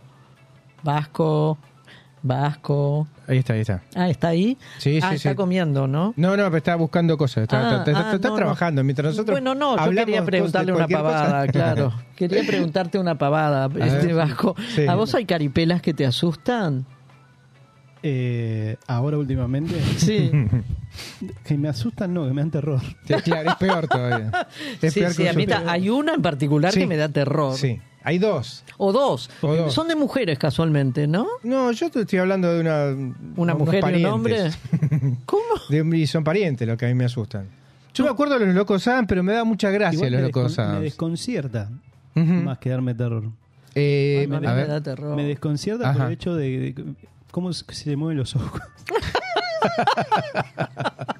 Sí, sí, parece un títere mal hecho. ¿viste? Que le va el ojo por un lado y el otro para el otro. Bueno, continúa, sigamos, continúa, sigamos continúa, con esto que es Gracias, serio. Vasco, gracias. Sí, así es. Resulta que ahora la justicia, porque no hubo una denuncia formal, hubo una presentación de Karina Milei eh, diciendo que faltaron cosas, que sobraron cosas, que no llegaron cosas, que los votos, que no sé, que. Pasaron cosas. Pasaron va. cosas, no dijo Como- nada Como concreto. dijo el, el ex El presidente. expresidente, eh, sí, el, el presidente anterior, pasaron cosas. Acá pasaron cosas que no llegaron las este, boletas a su lugar, porque que esto no es nada importante, puede parecer que no es nada importante, no. No, porque esto equivale a que si en estas ele- próximas elecciones pierde, va a agitar el, el demonio, el fantasma del fraude. Como hicieron los dos vecinos. Sí, exactamente como hizo eso, lo hablamos en la primera hora. Hmm. Donald Trump en Estados Unidos y Jair, Jair Bolsonaro, Jair, Jair Mesías Bolsonaro. Ay, por Dios. Mirá que- Llamarte Mesías. ¿eh? Mesías. Dios mío. Y esto que decías vos también, llegó, es lo que llega a preocupar es esto. Eh, como la vice, la candidata a vicepresidenta de la Libertad Avanza tiene muchos contactos con la, Fuerzas. con las fuerzas, sobre todo las represoras, porque no son todas iguales las fuerzas de seguridad. Eh, y está- salieron a agitar, hay algún capitán retirado que habla de la, bueno, esto lo, lo escuchamos, fuera del Falcon Verde, que fuese el mismo tipo, el mismo personaje, que dijo que son todos cagones, que hay que despertar porque la jefatura del, son todos... Eh, Mirá lo que dice, qué atrasadísimo que están. Son eh, montoneros terroristas, Viven, viven detenidos en el tiempo. Ya pasó eso, no importa. Eh. Hay otra gente que lo cree. Sí, y sí. está, está arengando para que la fuerza ponga los huevos necesarios para sacarnos de encima estos vendidos, como esto y el otro empezó a nombrar y a nombrar.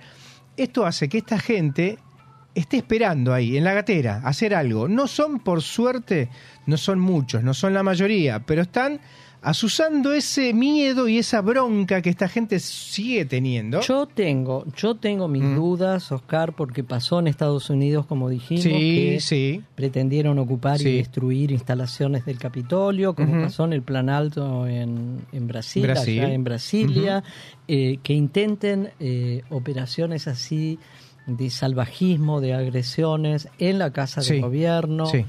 En el Parlamento nuestro, nuestro Congreso, que haya hordas, como hubo hordas Sí. en Brasil y como hubo hordas Sí. disfrazados esa, esa, esa foto de los disfrazados que entraron al Capitolio. Ah. Que no sé ni de qué, de, de indio, cherokee estaba no disfrazado. recuerdo, pero no sé de qué. una Era barbaridad. una cosa completamente loca, completamente loca y fogoneada por Fogoneada, Trump. por supuesto. Trump. Fogoneada, por supuesto. Y esto es igual. este es Imagínate si nos pasa peligro. esto, Oscar. Este es el gran peligro, porque está fogoneando esto. Eh, ya la justicia electoral, esto es lo último que se sabe, de una noticia hace una, dos horas, tres, que eh, la justicia, el- la Junta La doctora Nacional Servini. Electoral, Servini de Cubría, Servini, ya no es de Cubría, la Ah, juez no. Servini, no, eh, le dio plazo hasta el sábado al mediodía para que el partido entregue la cantidad necesaria de boletas. ¿Qué pasa con esto? ¿Cómo es el tema? La justicia electoral le da la plata que necesita el partido para que imprima sus boletas. No es que la Sí. justicia electoral se los imprime, no. Ellos eligen el, el modelo, la carita que quieren poner, todo eso. Lo tienen que presentar para que se lo, se lo aprueben, pero ellos hacen lo que quieren. Le dieron la plata para hacer, le dieron la plata para hacer más de la cantidad que necesitan. Sí, sí, sí. Lo que hicieron esta gente de la Libertad Avanza Es es, retenerlas. detenerle diciendo yo no voy a entregar todas. ¿Por qué? Porque tengo miedo que se pierdan en el camino. ¿Cómo que se pierdan en el camino? Va a pasar que llegue la gente a votar, que quiera votarlos y no tenga boletas. Bueno, entonces tenemos nosotros. No, no, porque si ustedes no las llevan, no hay boletas. Y hay otra cosa, no tiene la cantidad de fiscales necesarios, la libertad avanza en la provincia de Buenos Aires, en el interior está más o menos, hay provincias que sí, provincias que no. Lo que llegó a un acuerdo con Juntos por el Cambio, hablando de Macri, casualmente, es que le van a dar los fiscales. A cambio de. A cambio de, quién sabe. Vaya a saber. ¿Mm? Eh, No, no. O sea, esto es, eh, están agitando el tema, el fantasma del fraude. Cuando pierda, y ojalá pierda, es lo que nosotros queremos, por lo menos. Sí, sí, eh, totalmente. sí, este. Van a decir, no, hubo fraude. Y más de un loquito, porque hay mucho que es lo más, está mal de la cabeza de los votantes, va a salir a hacer lío. Bueno, Va a ser, y le están buscando eso. Sumale a los, eh, a los militares que están en retiro. Se junta y puede pasar lo que pasó en Brasil, por ejemplo. si el gran país del norte, la primera potencia del mundo, la cuna de la democracia, la cuna de la libertad, la cuna de los derechos para cada uno de los ciudadanos estadounidenses, Sí. Pasó lo que pasó por única vez en la historia de los más de 1776 ahora Sí. son 200, 300 años, no sé cuántos llevan de democracia. Desde el primer momento eligieron un presidente. Sí. Si en ese país tuvo lugar este atropello, ese salvajismo en el Capitolio, bueno, Sí, y la diferencia me parece a mí eh, fundamental entre Brasil y Estados Unidos es que en Brasil estaba parte de la cúpula militar. así es. así En es. Estados Unidos no. Estados No. Unidos sí hicieron la vista gorda, pasaron al Capitolio, pero bueno, acá Servini de Corea le dice otra cosa que es muy importante. Eh, por la legislación vigente indica que los fiscales siempre pudieron participar de la tarea de custodia solicitada de las urnas. Eh, Es algo básico. Si uno va a votar, Obvio. están lo- cada un representante de cada fuerza, está el, el- el candi- el candidato, perdón, el, el presidente de, De mesa, mesa. Dice, fulano de tal, número de orden tal. Sí, sí, sí, sí. Listo, vota, va, firman todos la planilla. Entra al cuarto oscuro, viene y lo pone adentro. Después se cuentan los votos esos, se hace una, un informe para los fiscales, otro informe que va por telegrama a la Junta Electoral. Tiene que rendir todo igual. Es que es muy seguro el sistema Es electoral segurísimo. argentino. Es segurísimo. Pero esto es necesario imponer Hay que esta decirlo, idea. hay que es necesario imponer esta idea. Y además la imponen con el verbo puesto en condicional. Sí, siempre. Podría haber Sí. esto, habría la posibilidad de que a- a- la gendarmería, Gendarmería. podría no sé qué, vendría no sé quién. No, no. No, no, no. Es más, eh, el, el camión que sale, que es de gendarmería, con los votos, con las urnas, eh, di- dieron a entender que se perdieron en el camino, las tiraron No, a la basura. no, no, ¿Cómo no, puede no. decir una cosa así Son tan irresponsable? delirios, son todos delirios. Sí, pero el, el tema es que dejemos el que quede claro que es un delirio y está muy bien lo que hizo la jueza eh, Servini, decir, no, ustedes tienen hasta el sábado para poner las boletas que hacen falta. Y es el, el segundo La aviso, ¿eh? vez, el segundo segunda aviso que le hace a la fuerza O sea, esta. y esta otra, otra, otra, otra intención también me parece, va a decir, claro, ves que tiene la justicia de su lado. Claro, sí, bueno, siempre Es le van a la, encontrar la la vuelta. Se- Servini es K. Sí, Servinesca. Cualquiera que no sea... Todo lo contrario, ¿eh? No, no, no. De- De hecho, se ha demostrado que toda la Junta Electoral y en todas las eh, elecciones que hubo, no hubo, eh, salvo algún que otro trasnochado salió a decir que hubo fraude, pero no nunca, Nunca, jamás se nunca comprobó se nada. pudo comprobar. Nada. Y en todo caso, para hacer fraude, que hay alguien que lo supo Sí, hacer, en realidad sí. es el señor este Barrio Nuevo que decididamente fue fuego. y- e incendió las, urnas. fuego claro, en claro. Catamarca. En Sí. Catamarca. Barrio Nuevo, me decís, estabas con Milei, ¿no? ¿Me decís? Sí. Sí, ahora Ah, ya no. Ahora no. Ahora ya no. Hace Estás atrasado en noticias. Uy, me perdí esa parte. Lo dejamos a nuestro Vasco querido que nos Dale. ponga, que nos separe con algo esta cosa para Dale. pasar a otra parecida. Nombre del pueblo de Neguá, en la costa de Colombia, pudo subir al alto cielo y a la vuelta contó. Dijo que había contemplado desde allá arriba la vida humana y dijo que somos un mar de fueguitos. El mundo es eso, reveló, un montón de gente, un mar de fueguitos. No hay, no hay dos fuegos iguales. Cada persona brilla con luz propia entre todas las demás. Hay fuegos grandes y fuegos chicos y fuegos de todos los colores. Hay gente de fuego sereno que ni se entera del viento. Y hay gente de fuego loco que llena el aire de chispas. Algunos fuegos, fuegos bobos, no alumbran ni queman, pero otros, otros arden la vida con tantas ganas que no se puede mirarlos sin parpadear y quien se acerca se enciende.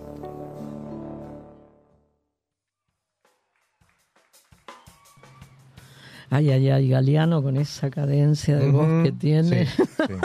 Sí, muy lindo. Las cosas que dice, las No, cosas tremendo. que escribió. Pero a veces me parece que es un, un timbre y una cadencia Ah, sí. de voz que es para la medianoche, más o Eh, menos. claro, es un programa de la medianoche. con.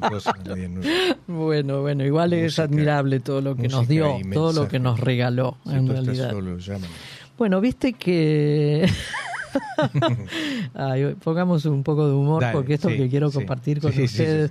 sí, Me, me refiero un poco a todos ustedes que nos están escuchando. No sabemos muy bien eh, qué edades tienen, a qué generación pertenecen, pero probablemente muchos de ustedes hayan vivido parte de aquellos años negros de la Ujú, dictadura, ujú. del 76 al 83, vivido, digamos, con conciencia, ¿no? Claro, con una edad claro. suficiente como para poder registrar lo que pasaba, y otros quizás sean bastante mayores, u otros a lo mejor no lo vivieron, pero lo escucharon, lo aprendieron, se los dijeron. Eh, hace unos días eh, yo lo viví, yo lo viví, y mucho. Yo Eh, estaba en la secundaria. En la guerra de Malvinas estábamos haciendo No, toda la movida para los Yo- chicos yo que estaba- estaban en la guerra. Yo ya estaba recibida de la Claro. facultad y no, todo, nosotros que- nos comimos cada pescado podrido. Uf, me imagino. Uf. El, el otro día apareció un TikTok, creemos, Sí. no estoy, ¿sí? Sí, sí, sí. sobre este señor que vos recién comentaste, capitán. un capitán Ujú, retirado, retirado, sí. que hizo ese nefasto y siniestro videíto con un falcón verde, ¿no? Diciendo que en el baúl siete, más o menos, un poco incómodos, pero entraban Sí. Siete cadáveres, se refería al señor. Bueno, se me ocurrió que era que es interesante un día como hoy, que ya mañana a las 8 de la mañana no vamos a poder hablar más nada de todo esto, claro. eh, compartir con ustedes la historia del Falcón Verde. ¿Qué es esto del Falcón Verde? Probablemente muchos de todos muchos de todos ustedes lo sepan y, y- y hayan vivido, les reitero, aquella época y algunos otros no. Pero bueno, fue un era el Ford Falcon, en realidad, Sí. que salió al mercado de nuestro país en el año 1963, Ujú. Oscar. Y se hizo famoso en pocos años ese auto. Eh, eh, incluso hubo un programa exitosísimo en la televisión, creo que era en el canal 13, no me acuerdo eso bien, que se llamaba la familia Falcón. Sí. La familia Sí. Falcón era porque la, la sponsoreaba Ford. Falcon, claro. con su maravilloso Sí. producto que era este Ford Falcon. La familia Falcón tuvo no sé cuánto tiempo en el aire, fue un, un- era un recreo familiar Sí. verlo, Sí. este capítulo tras capítulo por la noche, eran todos buenos en Claro. esa familia, etcétera. Bueno, nadie podía presumir lo que iba a pasar con este auto, ¿no? no. Porque estamos hablando del año 63 Ujú. y el horror comenzó antes del 76, ¿eh? Sí, empezó en el antes, pasó antes. 75. Ujú. Eh, bueno, eh, se hizo famoso, decíamos, este auto por el programa y por el buen auto que era. Es muy, muy buen, auto, era auto. muy buen auto y el tamaño que tenía, las prestaciones que tenía y lo que consumía también en su época eso se cons- consumía mucho, pero comparado con otros no consumía tanto. Exactamente. Era muy fiable ese auto. Sí, y apareció en el mercado como un auto mediano. Sí, y es más, te sumo una cosita más. El, el turismo carretera son esos estos autos viejos de esa época, Sí. sigue corriendo Falcon, Chevy y hay Sí, rivalidades sí. de toda la vida. Sí, sí, era fuerte como un fierro, Sí, decían, me acuerdo. Exactamente. Eh, bueno, mi papá obviamente no pudo a menos que comprar un Falcon Claro. en su momento, Ah, ¿no? claro, Claro, claro. bueno. Y. Bien prototipa. eh, Mi familia era un prototipo de familia de aquella época y que devino familia de clase media después de la época peronista, ¿no? Ajá, mira. Eh, vale la pena decirlo. Bueno, este auto se convirtió en un auto muy popular, muy vendido, con mucho éxito y particularmente el de color verde, verde militar, Claro. ¿sí? Claro. Porque fue nada menos que el vehículo que más se identificó con la dictadura militar del 76 Tristemente. que esa dictadura tristísima para por más que todos sepamos comenzó el 24 de marzo de 1976 y fue el que más se usó para secuestrar trabajadores, estudiantes, a cualquiera, a cualquiera en las propias casas de cada una de estas personas eh, secuestradas, en los lugares de trabajo, en los lugares de estudio, Sí, sí, sí. en las escuelas, en las facultades, En las plazas, lo seguían. en la calle, Claro, claro. los sí, sí, levantaban sí, en la calle. Sí, sí, Sí, totalmente.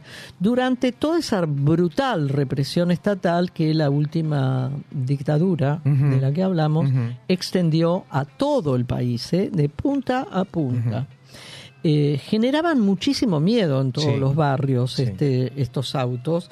Cuando uno los veía pasar, de verdad, porque además iban adentro tres personas con caripelas de esas que dan miedo. Sí. En Sí, realidad. generalmente pe- pelo cortito, bigotito. Sí, sí, hombres, por supuesto. Sí, hombres todos. Y andaban sin patente, además de esta tripulación claro. que tenían, ¿no? Que ya te digo, solo mirarles la cara era medio, medio asustante. Y andaban sin patente porque así nadie los podía identificar, Exacto, claro. obviamente. Eh, mm, ese Falcon verde lo que mostró, o, mostraba además, era la complicidad Claro. que había entre quién y quién, Oscar. Entre la empresa Ford, Exactamente. ¿no? Entre la empresa, no solo esa, pero en No, este caso estamos Mercedes hablando de ella, sí, sí, sí. eh, y las eh, dictaduras, las grandes empresas, y en particular estamos hablando de la Ford. Y la dictadura de aquel momento. Porque Ford, Ford, ese enorme campo que tiene en la Panamericana, lo que hoy se llama Panamericana, Pacheco. en. Pacheco, que uno pasa con la Panamericana y ve una, una empresa pujante, Enorme. indudablemente. Bueno, tenía varios centros de clandestinos Sí. de detención Sí. adentro, Sí. así como te lo cuento. La Gran Ford. La gran Ford Sí. que nos vendía el, el, Falcon, El Falcon. y que había subven- no subvencionado, perdón con la palabra, había sponsoreado a la familia Falcon. Claro. Bueno, eh, y no fue la única. Ya sabemos No, que no claro fue que la no. única. No, claro que no. Eh, hizo acuerdo de, con el gobierno en aquel momento, con el gobierno de facto, por supuesto, y entre- para entregarle 90 autos de aquellos. Ford Falcons. Eh, fue el auto más popular del país en su momento, Sí. Oscar, el más confiable, el más seguro, el más fuerte, eh, con una mecánica ligera, buena, fácil, Sí. además, porque era tan enorme el, el motor que se veía todo sin dificultades, claro, claro. Era fácil poner, Eh, meterle mano y arreglarlo y sacarlo y sí, sí, sí. Bueno, si bien las fuerzas militares de aquella época, eh, esas fuerzas asesinas y genocidas de la época, tenían el Falcon en cantidades, en Sí. realidad, contrariamente a lo que se cree, las primeras en utilizarlos en operaciones ilegales fueron las fuerzas también ilegales Los paramilitares. De antes de la dictadura, Sí, de sí. antes Ah, de de marzo, antes de marzo. del Sí, sí, sí, 76. sí. La nefasta Ajá, triple A La triple A, claro. de aquel nefasto personaje de López Rega, brujo, ¿no? Eh, que eran fuerzas organizadas por este hombre, por era para combatir a la izquierda, que Sí. siempre es el cuco más grande sí, de todos los cucos. Alianza Anticomunista Argentina, la Ex- triple A. ex- Y esto nos da la pauta de cómo estas empresas ya saben lo que va a venir. ¿Sí? Si hablaron con López Rega en su momento y apoyaron y le dieron Totalmente. autos porque van a combatir al comunismo, sabían que después de López Rega iba a venir la dictadura, seguro. Seguro porque tienen contactos que otra gente no tiene. Bueno, él era, él había sido mm, policía, Sí, este hombre, sí, ¿no? policía. Que de cabo, de cabo, no, Sí, de no, de cabo, lo- subió a, lo más alto, no sé qué- cuál es la mm, el cargo más importante, digamos. Bueno, fue ministro mm, en su momento también de, de- creo que se llamaba Bienestar Social o algo por el estilo. Eh, pero el ministro del Interior de la dictadura, que se llamaba Albano Arguindegui, Arguindegui, claro. fue el que realizó la compra directa de todos estos vehículos, en realidad, ¿no? Eh, el 9 de julio Ujú. del año 2016, para más datos, Sí. bicentenario del. Día de la Independencia, Sí. gobierno del anterior presidente, ingeniero Mauricio Sí. Macri, hubo festejos, Sí, hubo desfiles, sí, sí, sí. acá en la Avenida 9 de Libertador. julio. Ah, Libertador. Libertador. Y también los hubo en otros lugares del sí, país, claro. pero fundamentalmente quiero hacer mención, porque además me toca de cerca, Ajá. En la ciudad de Junín, Ajá. ¿sí? que la figura del Falcon Verde, símbolo de todo el horror, como Sí. acabamos de decir, eh, desfiló en Junín. Es una vergüenza. el 9 nacional. de julio del año 2016. Ujú. Bicentenario de la independencia Sí. argentina bajo el gobierno del... eh, casi- Habilitan. ¿Cómo habilitan? Esta gente habilita a este tipo de otra gente. Eh, por eso siempre es importante marcar estos discursos de odio. aparecieron los Falcon. Verdes Sí. en Junín. Bueno, Abel habló del curro de los derechos humanos, por ejemplo. Eh, bueno, para aquellos que no teníamos muy en claro qué es, qué fue y de dónde surge el Falcon Verde, eh, esta es la historia oscura, negra, desagradable, tristísima, Sí. llena de sangre, en realidad.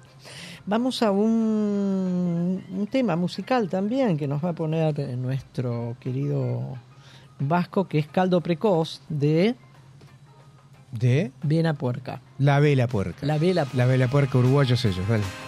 la vela.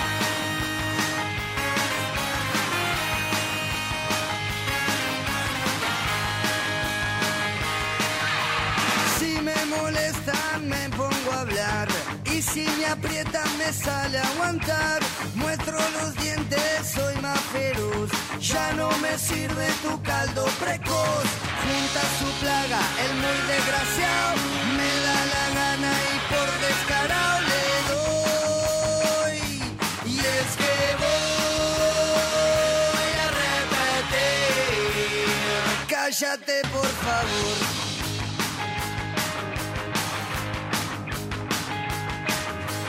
Vende su carne por ser normal mi locura no está nada mal. Muy importante es no parecer que uno es honrado para no perder. Es una fija verla pasar muy despacito por buchonear le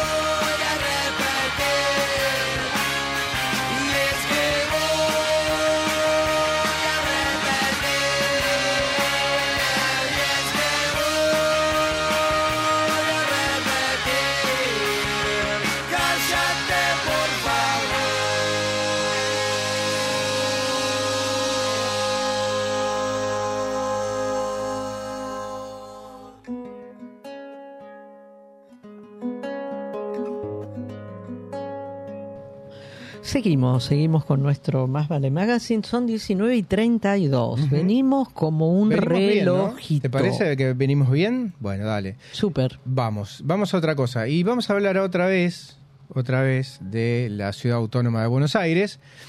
La nota dice que eh, entregaron 4.500 metros cuadrados, que es un montón. Es el Parque Lesama, más o menos, es la, la cuenta que hacen. Se la entregaron del Parque Sarmiento, se la entregaron a una empresa privada, por supuesto. Estamos hablando de sí. negocios. El predio es un parque público, dice la nota, pero el gobierno porteño parece estar muy desinteresado que esto sea así, lo aseguró el abogado Jonathan Valdivieso. Este abogado es referente del Observatorio del Derecho de la Ciudad, que lo hemos traído muchas veces. Eh, Jonathan Valdivieso, de él hablamos, explicó el alcance de las privatizaciones, ¿no? Parece sinónimo, la derecha y privatizaciones. Es lo mismo, porque lo Sí. privado es lo que Eh, funciona, sí. lo público es no. mío, lo que mío es mío. Lo público es no absolutamente No, no. corrupto, Sí, chorro. Sí, sí, sí. Da déficit, siempre. Sí, sí, sí. Es estatista, es estalinista, bueno, da de ahí a cualquier lado. Eh, el Parque Sarmiento está cerca de tu casa, al norte de la ciudad. Eh, Sí, en Ujú. Saavedra, digamos. Claro. Cuando Advir- salís de la Ajá. General Paz, Sí. salís de la General Paz hacia la derecha, Ajá. a la altura No me digas a mí porque yo me perdí en la General Paz. Saavedra, bueno, eh, ahí está el Parque Sarmiento. Mira, es enorme ese parque, lo conozco. muy, He muy ido a un torneo sí. de taekwondo hace muchos años ahí. Muy grande. Hermoso, es hermoso. Bueno, eh, advierte que se perdieron más de dos hectáreas de espacio público y esto está diciendo es el equivalente al Parque Lesama. Eh, es una nota que la hizo a la M750, señaló que el Parque Sarmiento tiene decenas de hectáreas destinadas por ley. Estamos hablando de un parque que tiene un, un fin que está, está, está legislado esto, no se puede hacer cualquier cosa. No importa, no importa, ¿no? Pero uno quiere remarcar lo que está mal. Tiene estas características. Es un espacio público, las personas pueden acceder a ese lugar de manera irrestricta, tiene que ser verde. Verde, estamos hablando de eh, plantas, no verde de alfombra, Claro, ¿no? no, no, Porque de es otra plantas, cosa. de arboleda. De árboles, de todo, sí, Sí, sí. exacto. Y tiene que tener un suelo absorbente, es decir, que las aguas de lluvia puedan conectarse sin interrupciones con las napas. Las napas son la- la- el agua que está debajo de la tierra. El Pota- predio- potable. Potable, exactamente. El predio Sarmiento es un parque público, pero el gobierno parece, el gobierno de la ciudad autónoma de Buenos Aires, parece estar muy desinteresado en que esto sea así. En los últimos años ha ido fraccionando de a poquito, digo yo, y dando concesiones chiquitas. ¿eh? Un pedacito chiquito. En este caso, eh, la gestión de la ciudad le adjudicó a la empresa Locura Deportiva. Locura Deportiva Pero qué lindo. Sí, un exfutbolista, Sebastián Bataglia y otros socios, Bataglia era de Boca, eh, 4.428 metros cuadrados de la tierra del Sarmiento. ¿Qué la retas de boca? No sé. Ah. No sé, Macri sé que es de Boca, Macri pero sí, pero no sé. Para la concesión de uso y explotación de carácter oneroso, o sea, hace plata. Para ganar eso. plata, claro. negocios, negocios. Son negocios, son negocios. Eh, no solo, porque estaba hablando de una empresa locura deportiva. Ah, mira qué bueno, va a poner canchas, va a poner. Y no, y no. Parece que no, parece que no, porque eh, ya tienen construido unos 40 metros por 40, o sea, casi media manzana, con piso de baldosa. Sí, bueno, será Las para. baldosas hacer- que me- el señor Se- Larreta pone por toda le- la le- ciudad. Claro, le, le dijo, yo compro unas, unas baldosas que son Buenísima. buenísimas y a muy buen precio. Yo te paso el dato. O me sobraron algunas. Como- no, no, le- como- no le dijo, no, a mí no me so- no puede sobrarle. No, No, digo, Se hace justo. como no, estás por dejar el mal. estás por dejar el laburo, por eso. Claro, bueno, sí, no, no creo. No. Para mí le dijo, "Ah, vas de parte mía, decirle. va a mudar. El pelado, decirle. De- decirle que va de parte del pelado. Y se puso a hacer 40... Se o sea, quedó sin trabajo. Se quedó sin trabajo. sí. Ah. Sí, sí, pobrecito. bueno, digamos. Pero no van a hacer canchas de básquet, canchas de, no sé, de cosas que, de- no sé, eh, para andar en patines, no. Van a hacer kioscos, gastronomía, o sea, complemento de gastronomía, buffet. eh, está todos los pliegos. Sí. Hay un mapa, un mapa no, perdón, un mapa no. Un plano. Un plano, un plano donde está, acá hay un kiosquito, acá hay un baño, acá hay un com- comedor, no sé qué. ¿Y que le van a poner color amarillo a Y todo no, eso? por ahí lo pintan de verde. ¿Sabés que tengo una duda? A ver. Hablando del color amarillo. El nuevo jefe de gobierno de la ciudad, el señor Jorge Macri, Macri, sí. ¿seguirá con el color amarillo? Y no sé qué le dice el asesor ahora, ¿no? ¿Qué asesor? Y debe tener siempre, esta gente siempre, vos estás muy muy retrasada, no, No, estás, eh, digo, va a seguir lo más probable porque sigue siendo sigue siendo pro. Sí, pero hay que ver cómo termina, porque Eh. eso está bien es Macri.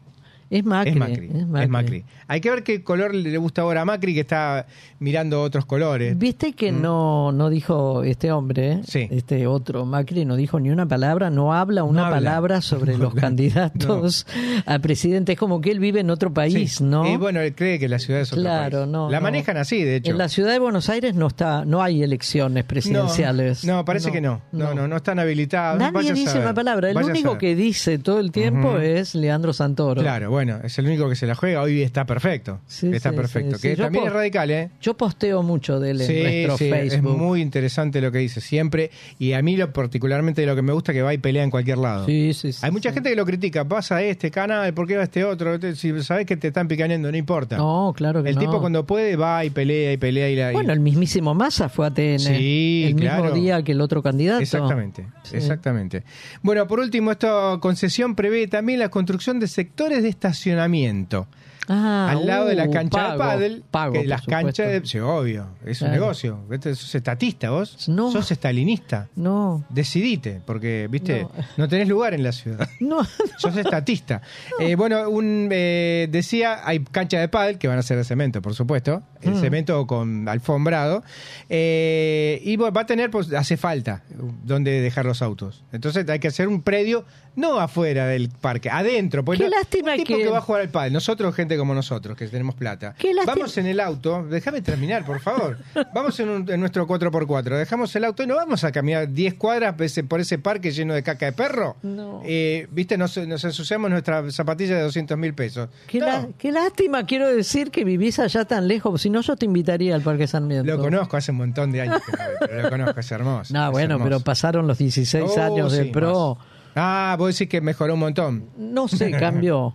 Cambio, claro, el Porque cambio es ellos cierto. son del cambio. Ellos Son son del cambio es cierto. Así Bueno. que bueno, estos son este la- esta oleada de privatizaciones, pero empezó con una parcelita, un poquito, se fue Yo agrandando, te diría se fue que son agrandando. las últimas pinceladas que le queda al actual jefe de gobierno. Sí, bueno, pero el, el nuevo jefe tiene la misma No, ideología. pero no va a perder oportunidad de colocar las últimas baldosas que le Ah, no, quedan. claro, Dale, claro, por favor, claro. separanos.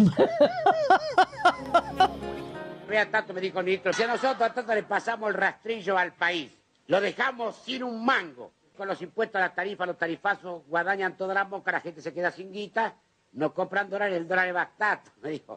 Escúcheme una cosa, la gente está más seca que galleta de campo, no solamente no puede, no puede comprar dólares, sino que no puede comprar morfi, no puede comprar remedio, no puede comprar pastillas, no puede comprar pinchas, ni peina, ni peineta, nada puede comprar.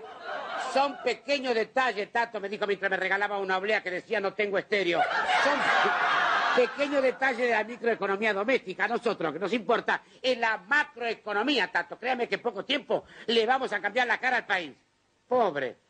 ¿Lo van a desfigurar más? Todavía no, Tato, no. Lo único que nosotros le pedimos es un pequeño esfuerzo hoy para que mañana se, para que mañana podamos tener la Argentina potencia con la que soñaron nuestros mayores.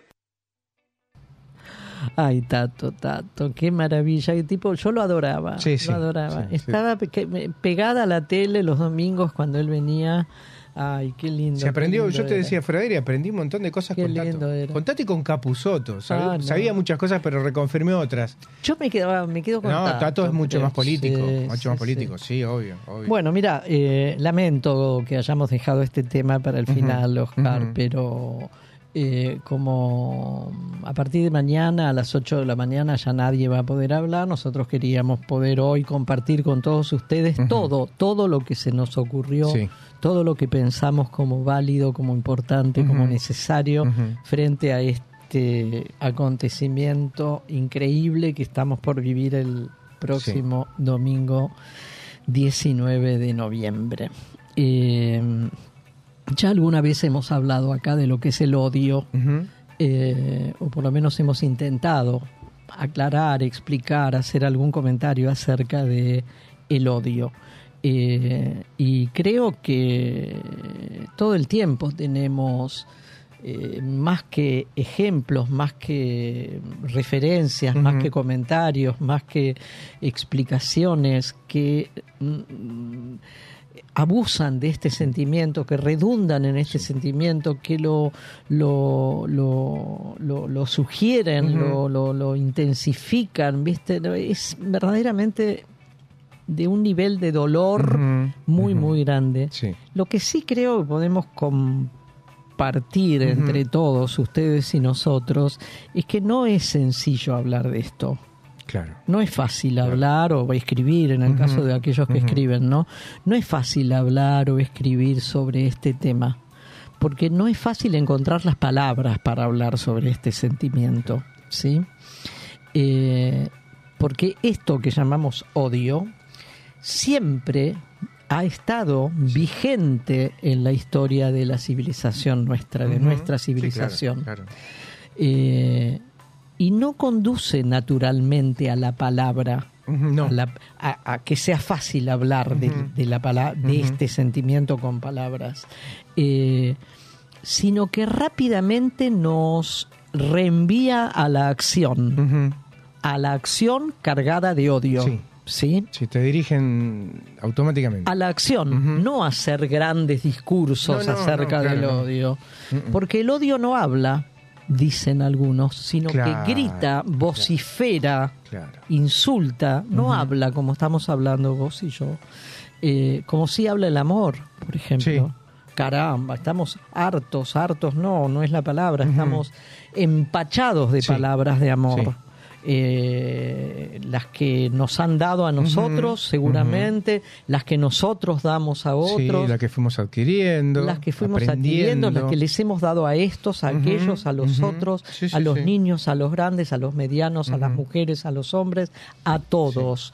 De palabras de amor está lleno, lleno, pero de palabras de odio no, porque el odio no habla, justamente. Claro.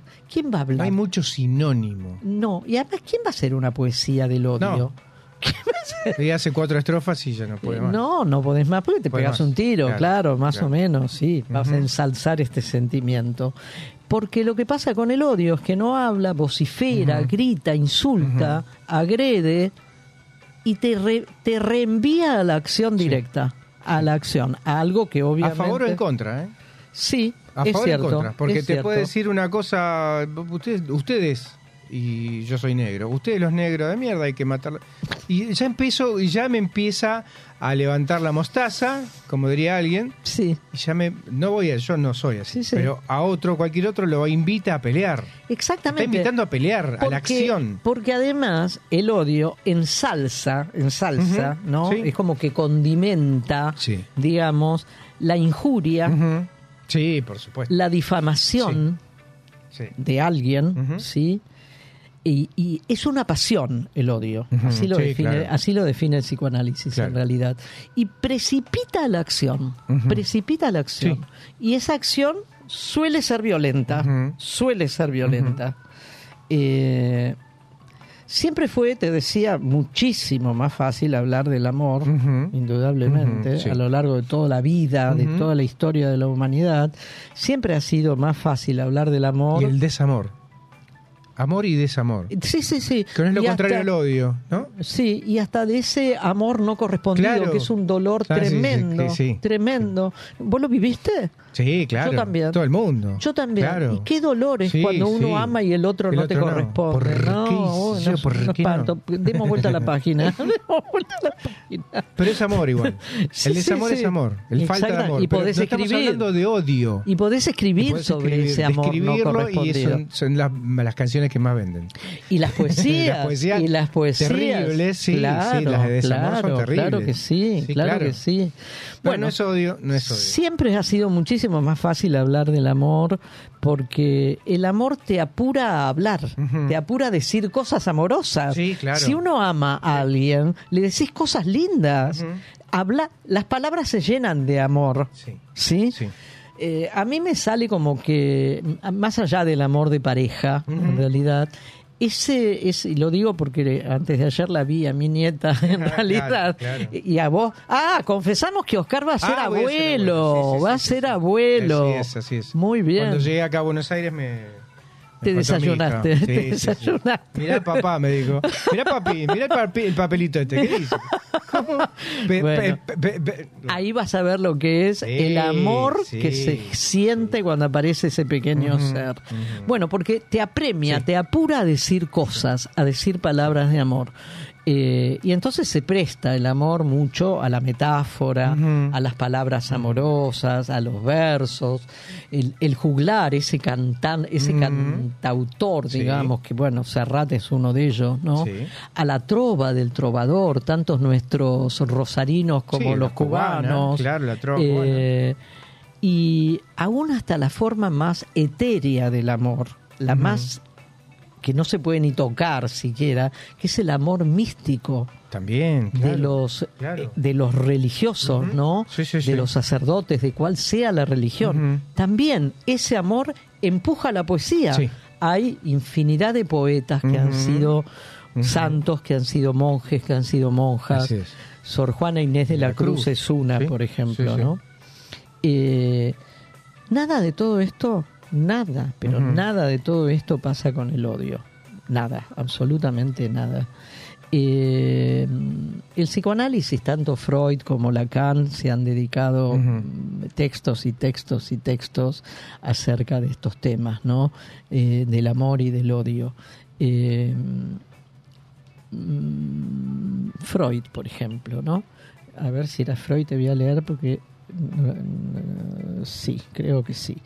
Dice que pensar uno de los malestares que, que aqueja, esto lo hemos visto Sí. también en el texto del malestar de la Malestar de la cultura, cultura, sí. uno de los malestares que aqueja a varias de nuestras sociedades es el malestar provocado por lo que hoy, hoy, esto ya no tiene que ver con Freud, se ha dado a llamar grieta. Sí, ¿Sí? sí.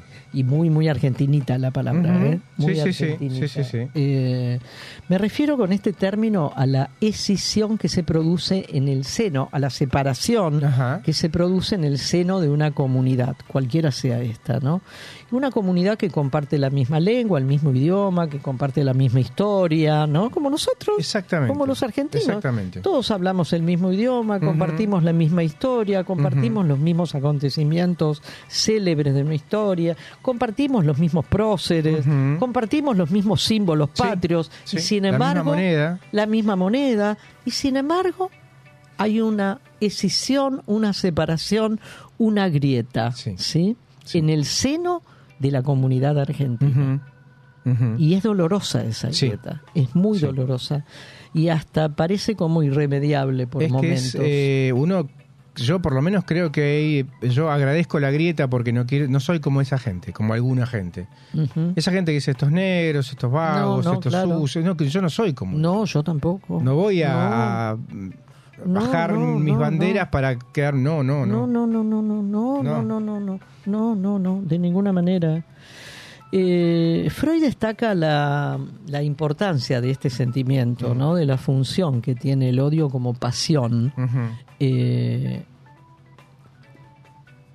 como una pasión para unir, aunque esto suene paradójico, francamente, eh, una, una pasión para unir a todos aquellos individuos o personas que encuentran quién o a quiénes los van a dirigir.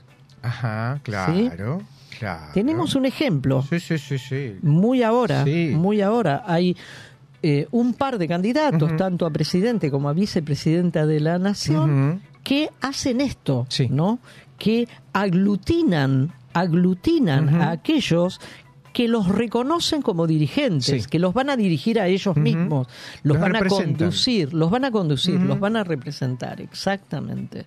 Eh, aunque te suene patas para arriba, lo que te voy a decir, decididamente patas para arriba, eh, el lazo social se funda en la segregación, claro. en la separación. Claro. ¿Sí? Claro. Claro. junto con los míos. Exactamente. Los tuyos son tuyos, no quiero saber nada. Exactamente, y ese es el lazo social. Nosotros los odiamos a ustedes. Exactamente. Por eso Dios nos cría, el viento te amontona. claro, claro. Bueno, pero parece como lo contrario, ¿no? Que no sea la segregación la que provoca o la que facilita el lazo social. ¿sí? La unión. Eh, la unión, la unión. Eh, bueno, hay cosas y cosas en este mundo, ¿cierto? Eh, hay un componente de violencia también, que también lo vemos todo el, tiempo, todo el tiempo. Un componente de violencia en la constitución de un grupo social. Por supuesto, sí, por supuesto. Eh, que es la producción de la exclusión de algunos. Ajá. A ver cómo sería. es preciso que haya un otro y ese otro que esté identificado. sí, sí, sí, bien identificado. Sí. Con el mal que sea segregado. A ese identificado, a ese otro, es o representa el mal que hay que segregarlo. hay que separarlo. exactamente, exactamente. Nosotros tenemos para ello una letra del, del abecedario. Sí, sí aunque suene ridículo decirlo. Sí, es cierto. pero a quien hay que segregar es a la letra K. Habría que eliminarla, así como algunos candidatos proponen eliminar al otro, llamado kirchnerista.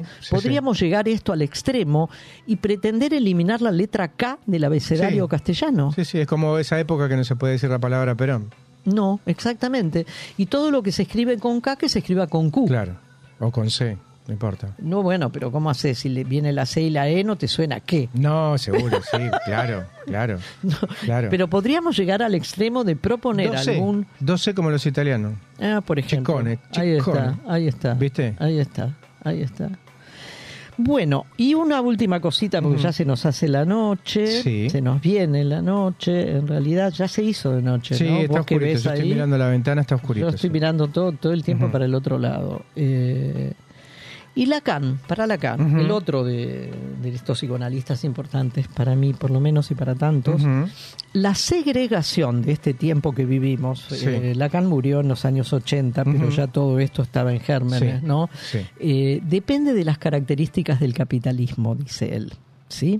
La segregación, la separación, la grieta, como la nombramos acá en nuestro país, depende de las características propias del capitalismo porque ese, este discurso, que es el capitalista, se articula con el discurso de la ciencia, ¿sí? cuyo efecto es imponer un único modo claro. de entender las cosas. El discurso de la ciencia es certero, Claro. Es certero. Claro. Porque si no, ¿de qué Claro. ciencia me estás hablando? Hablamos de matemáticas, es certero. Eh, Por eso, es certero. Ujú. Por eso decimos que la medicina no es ciencia, ¿no? no es ciencia dura. No es una ciencia dura, exactamente. Ellos proponen, la ciencia propone un discurso de universalización, que lo que cabe acá, cabe aquí, cabe Cualquier allá y cabe en cualquier lado, Sí. siempre lo mismo. Una homogeneización, que todo sea homogéneo.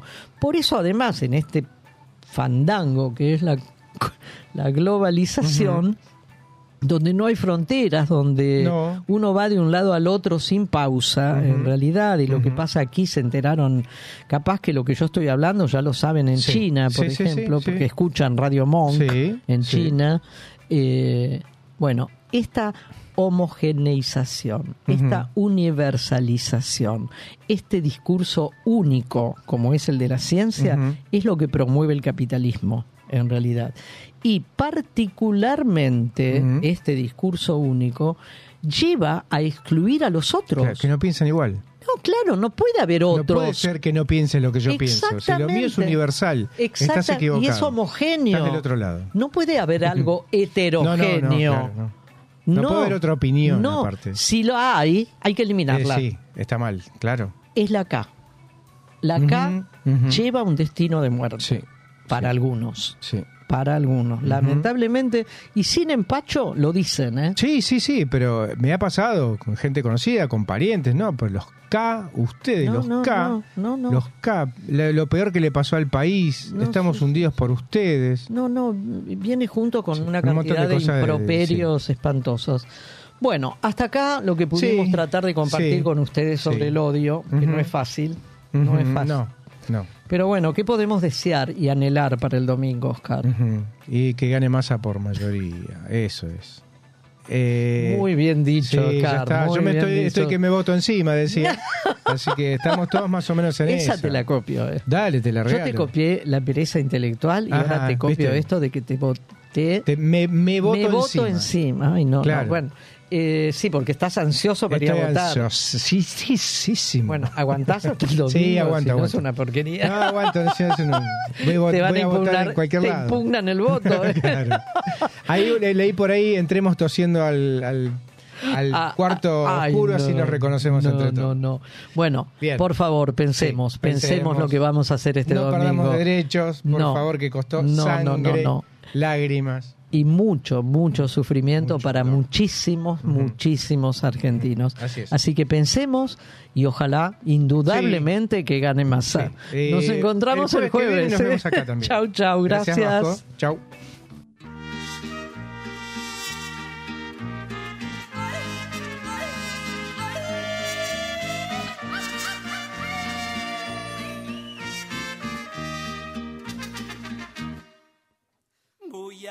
Cantar el corrido de un hombre que fue a la guerra y anduvo en la sierra herido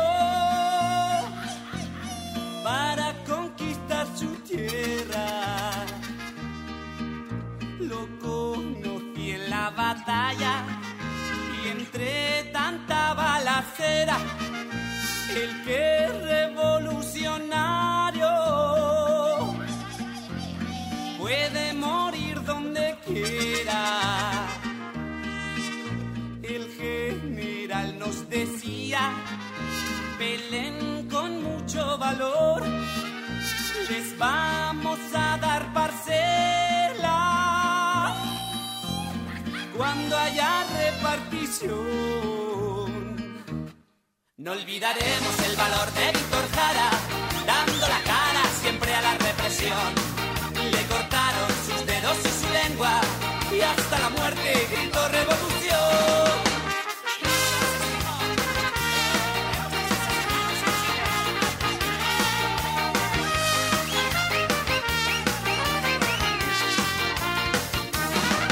Gritó Emiliano Zapata, quiero tierra y libertad.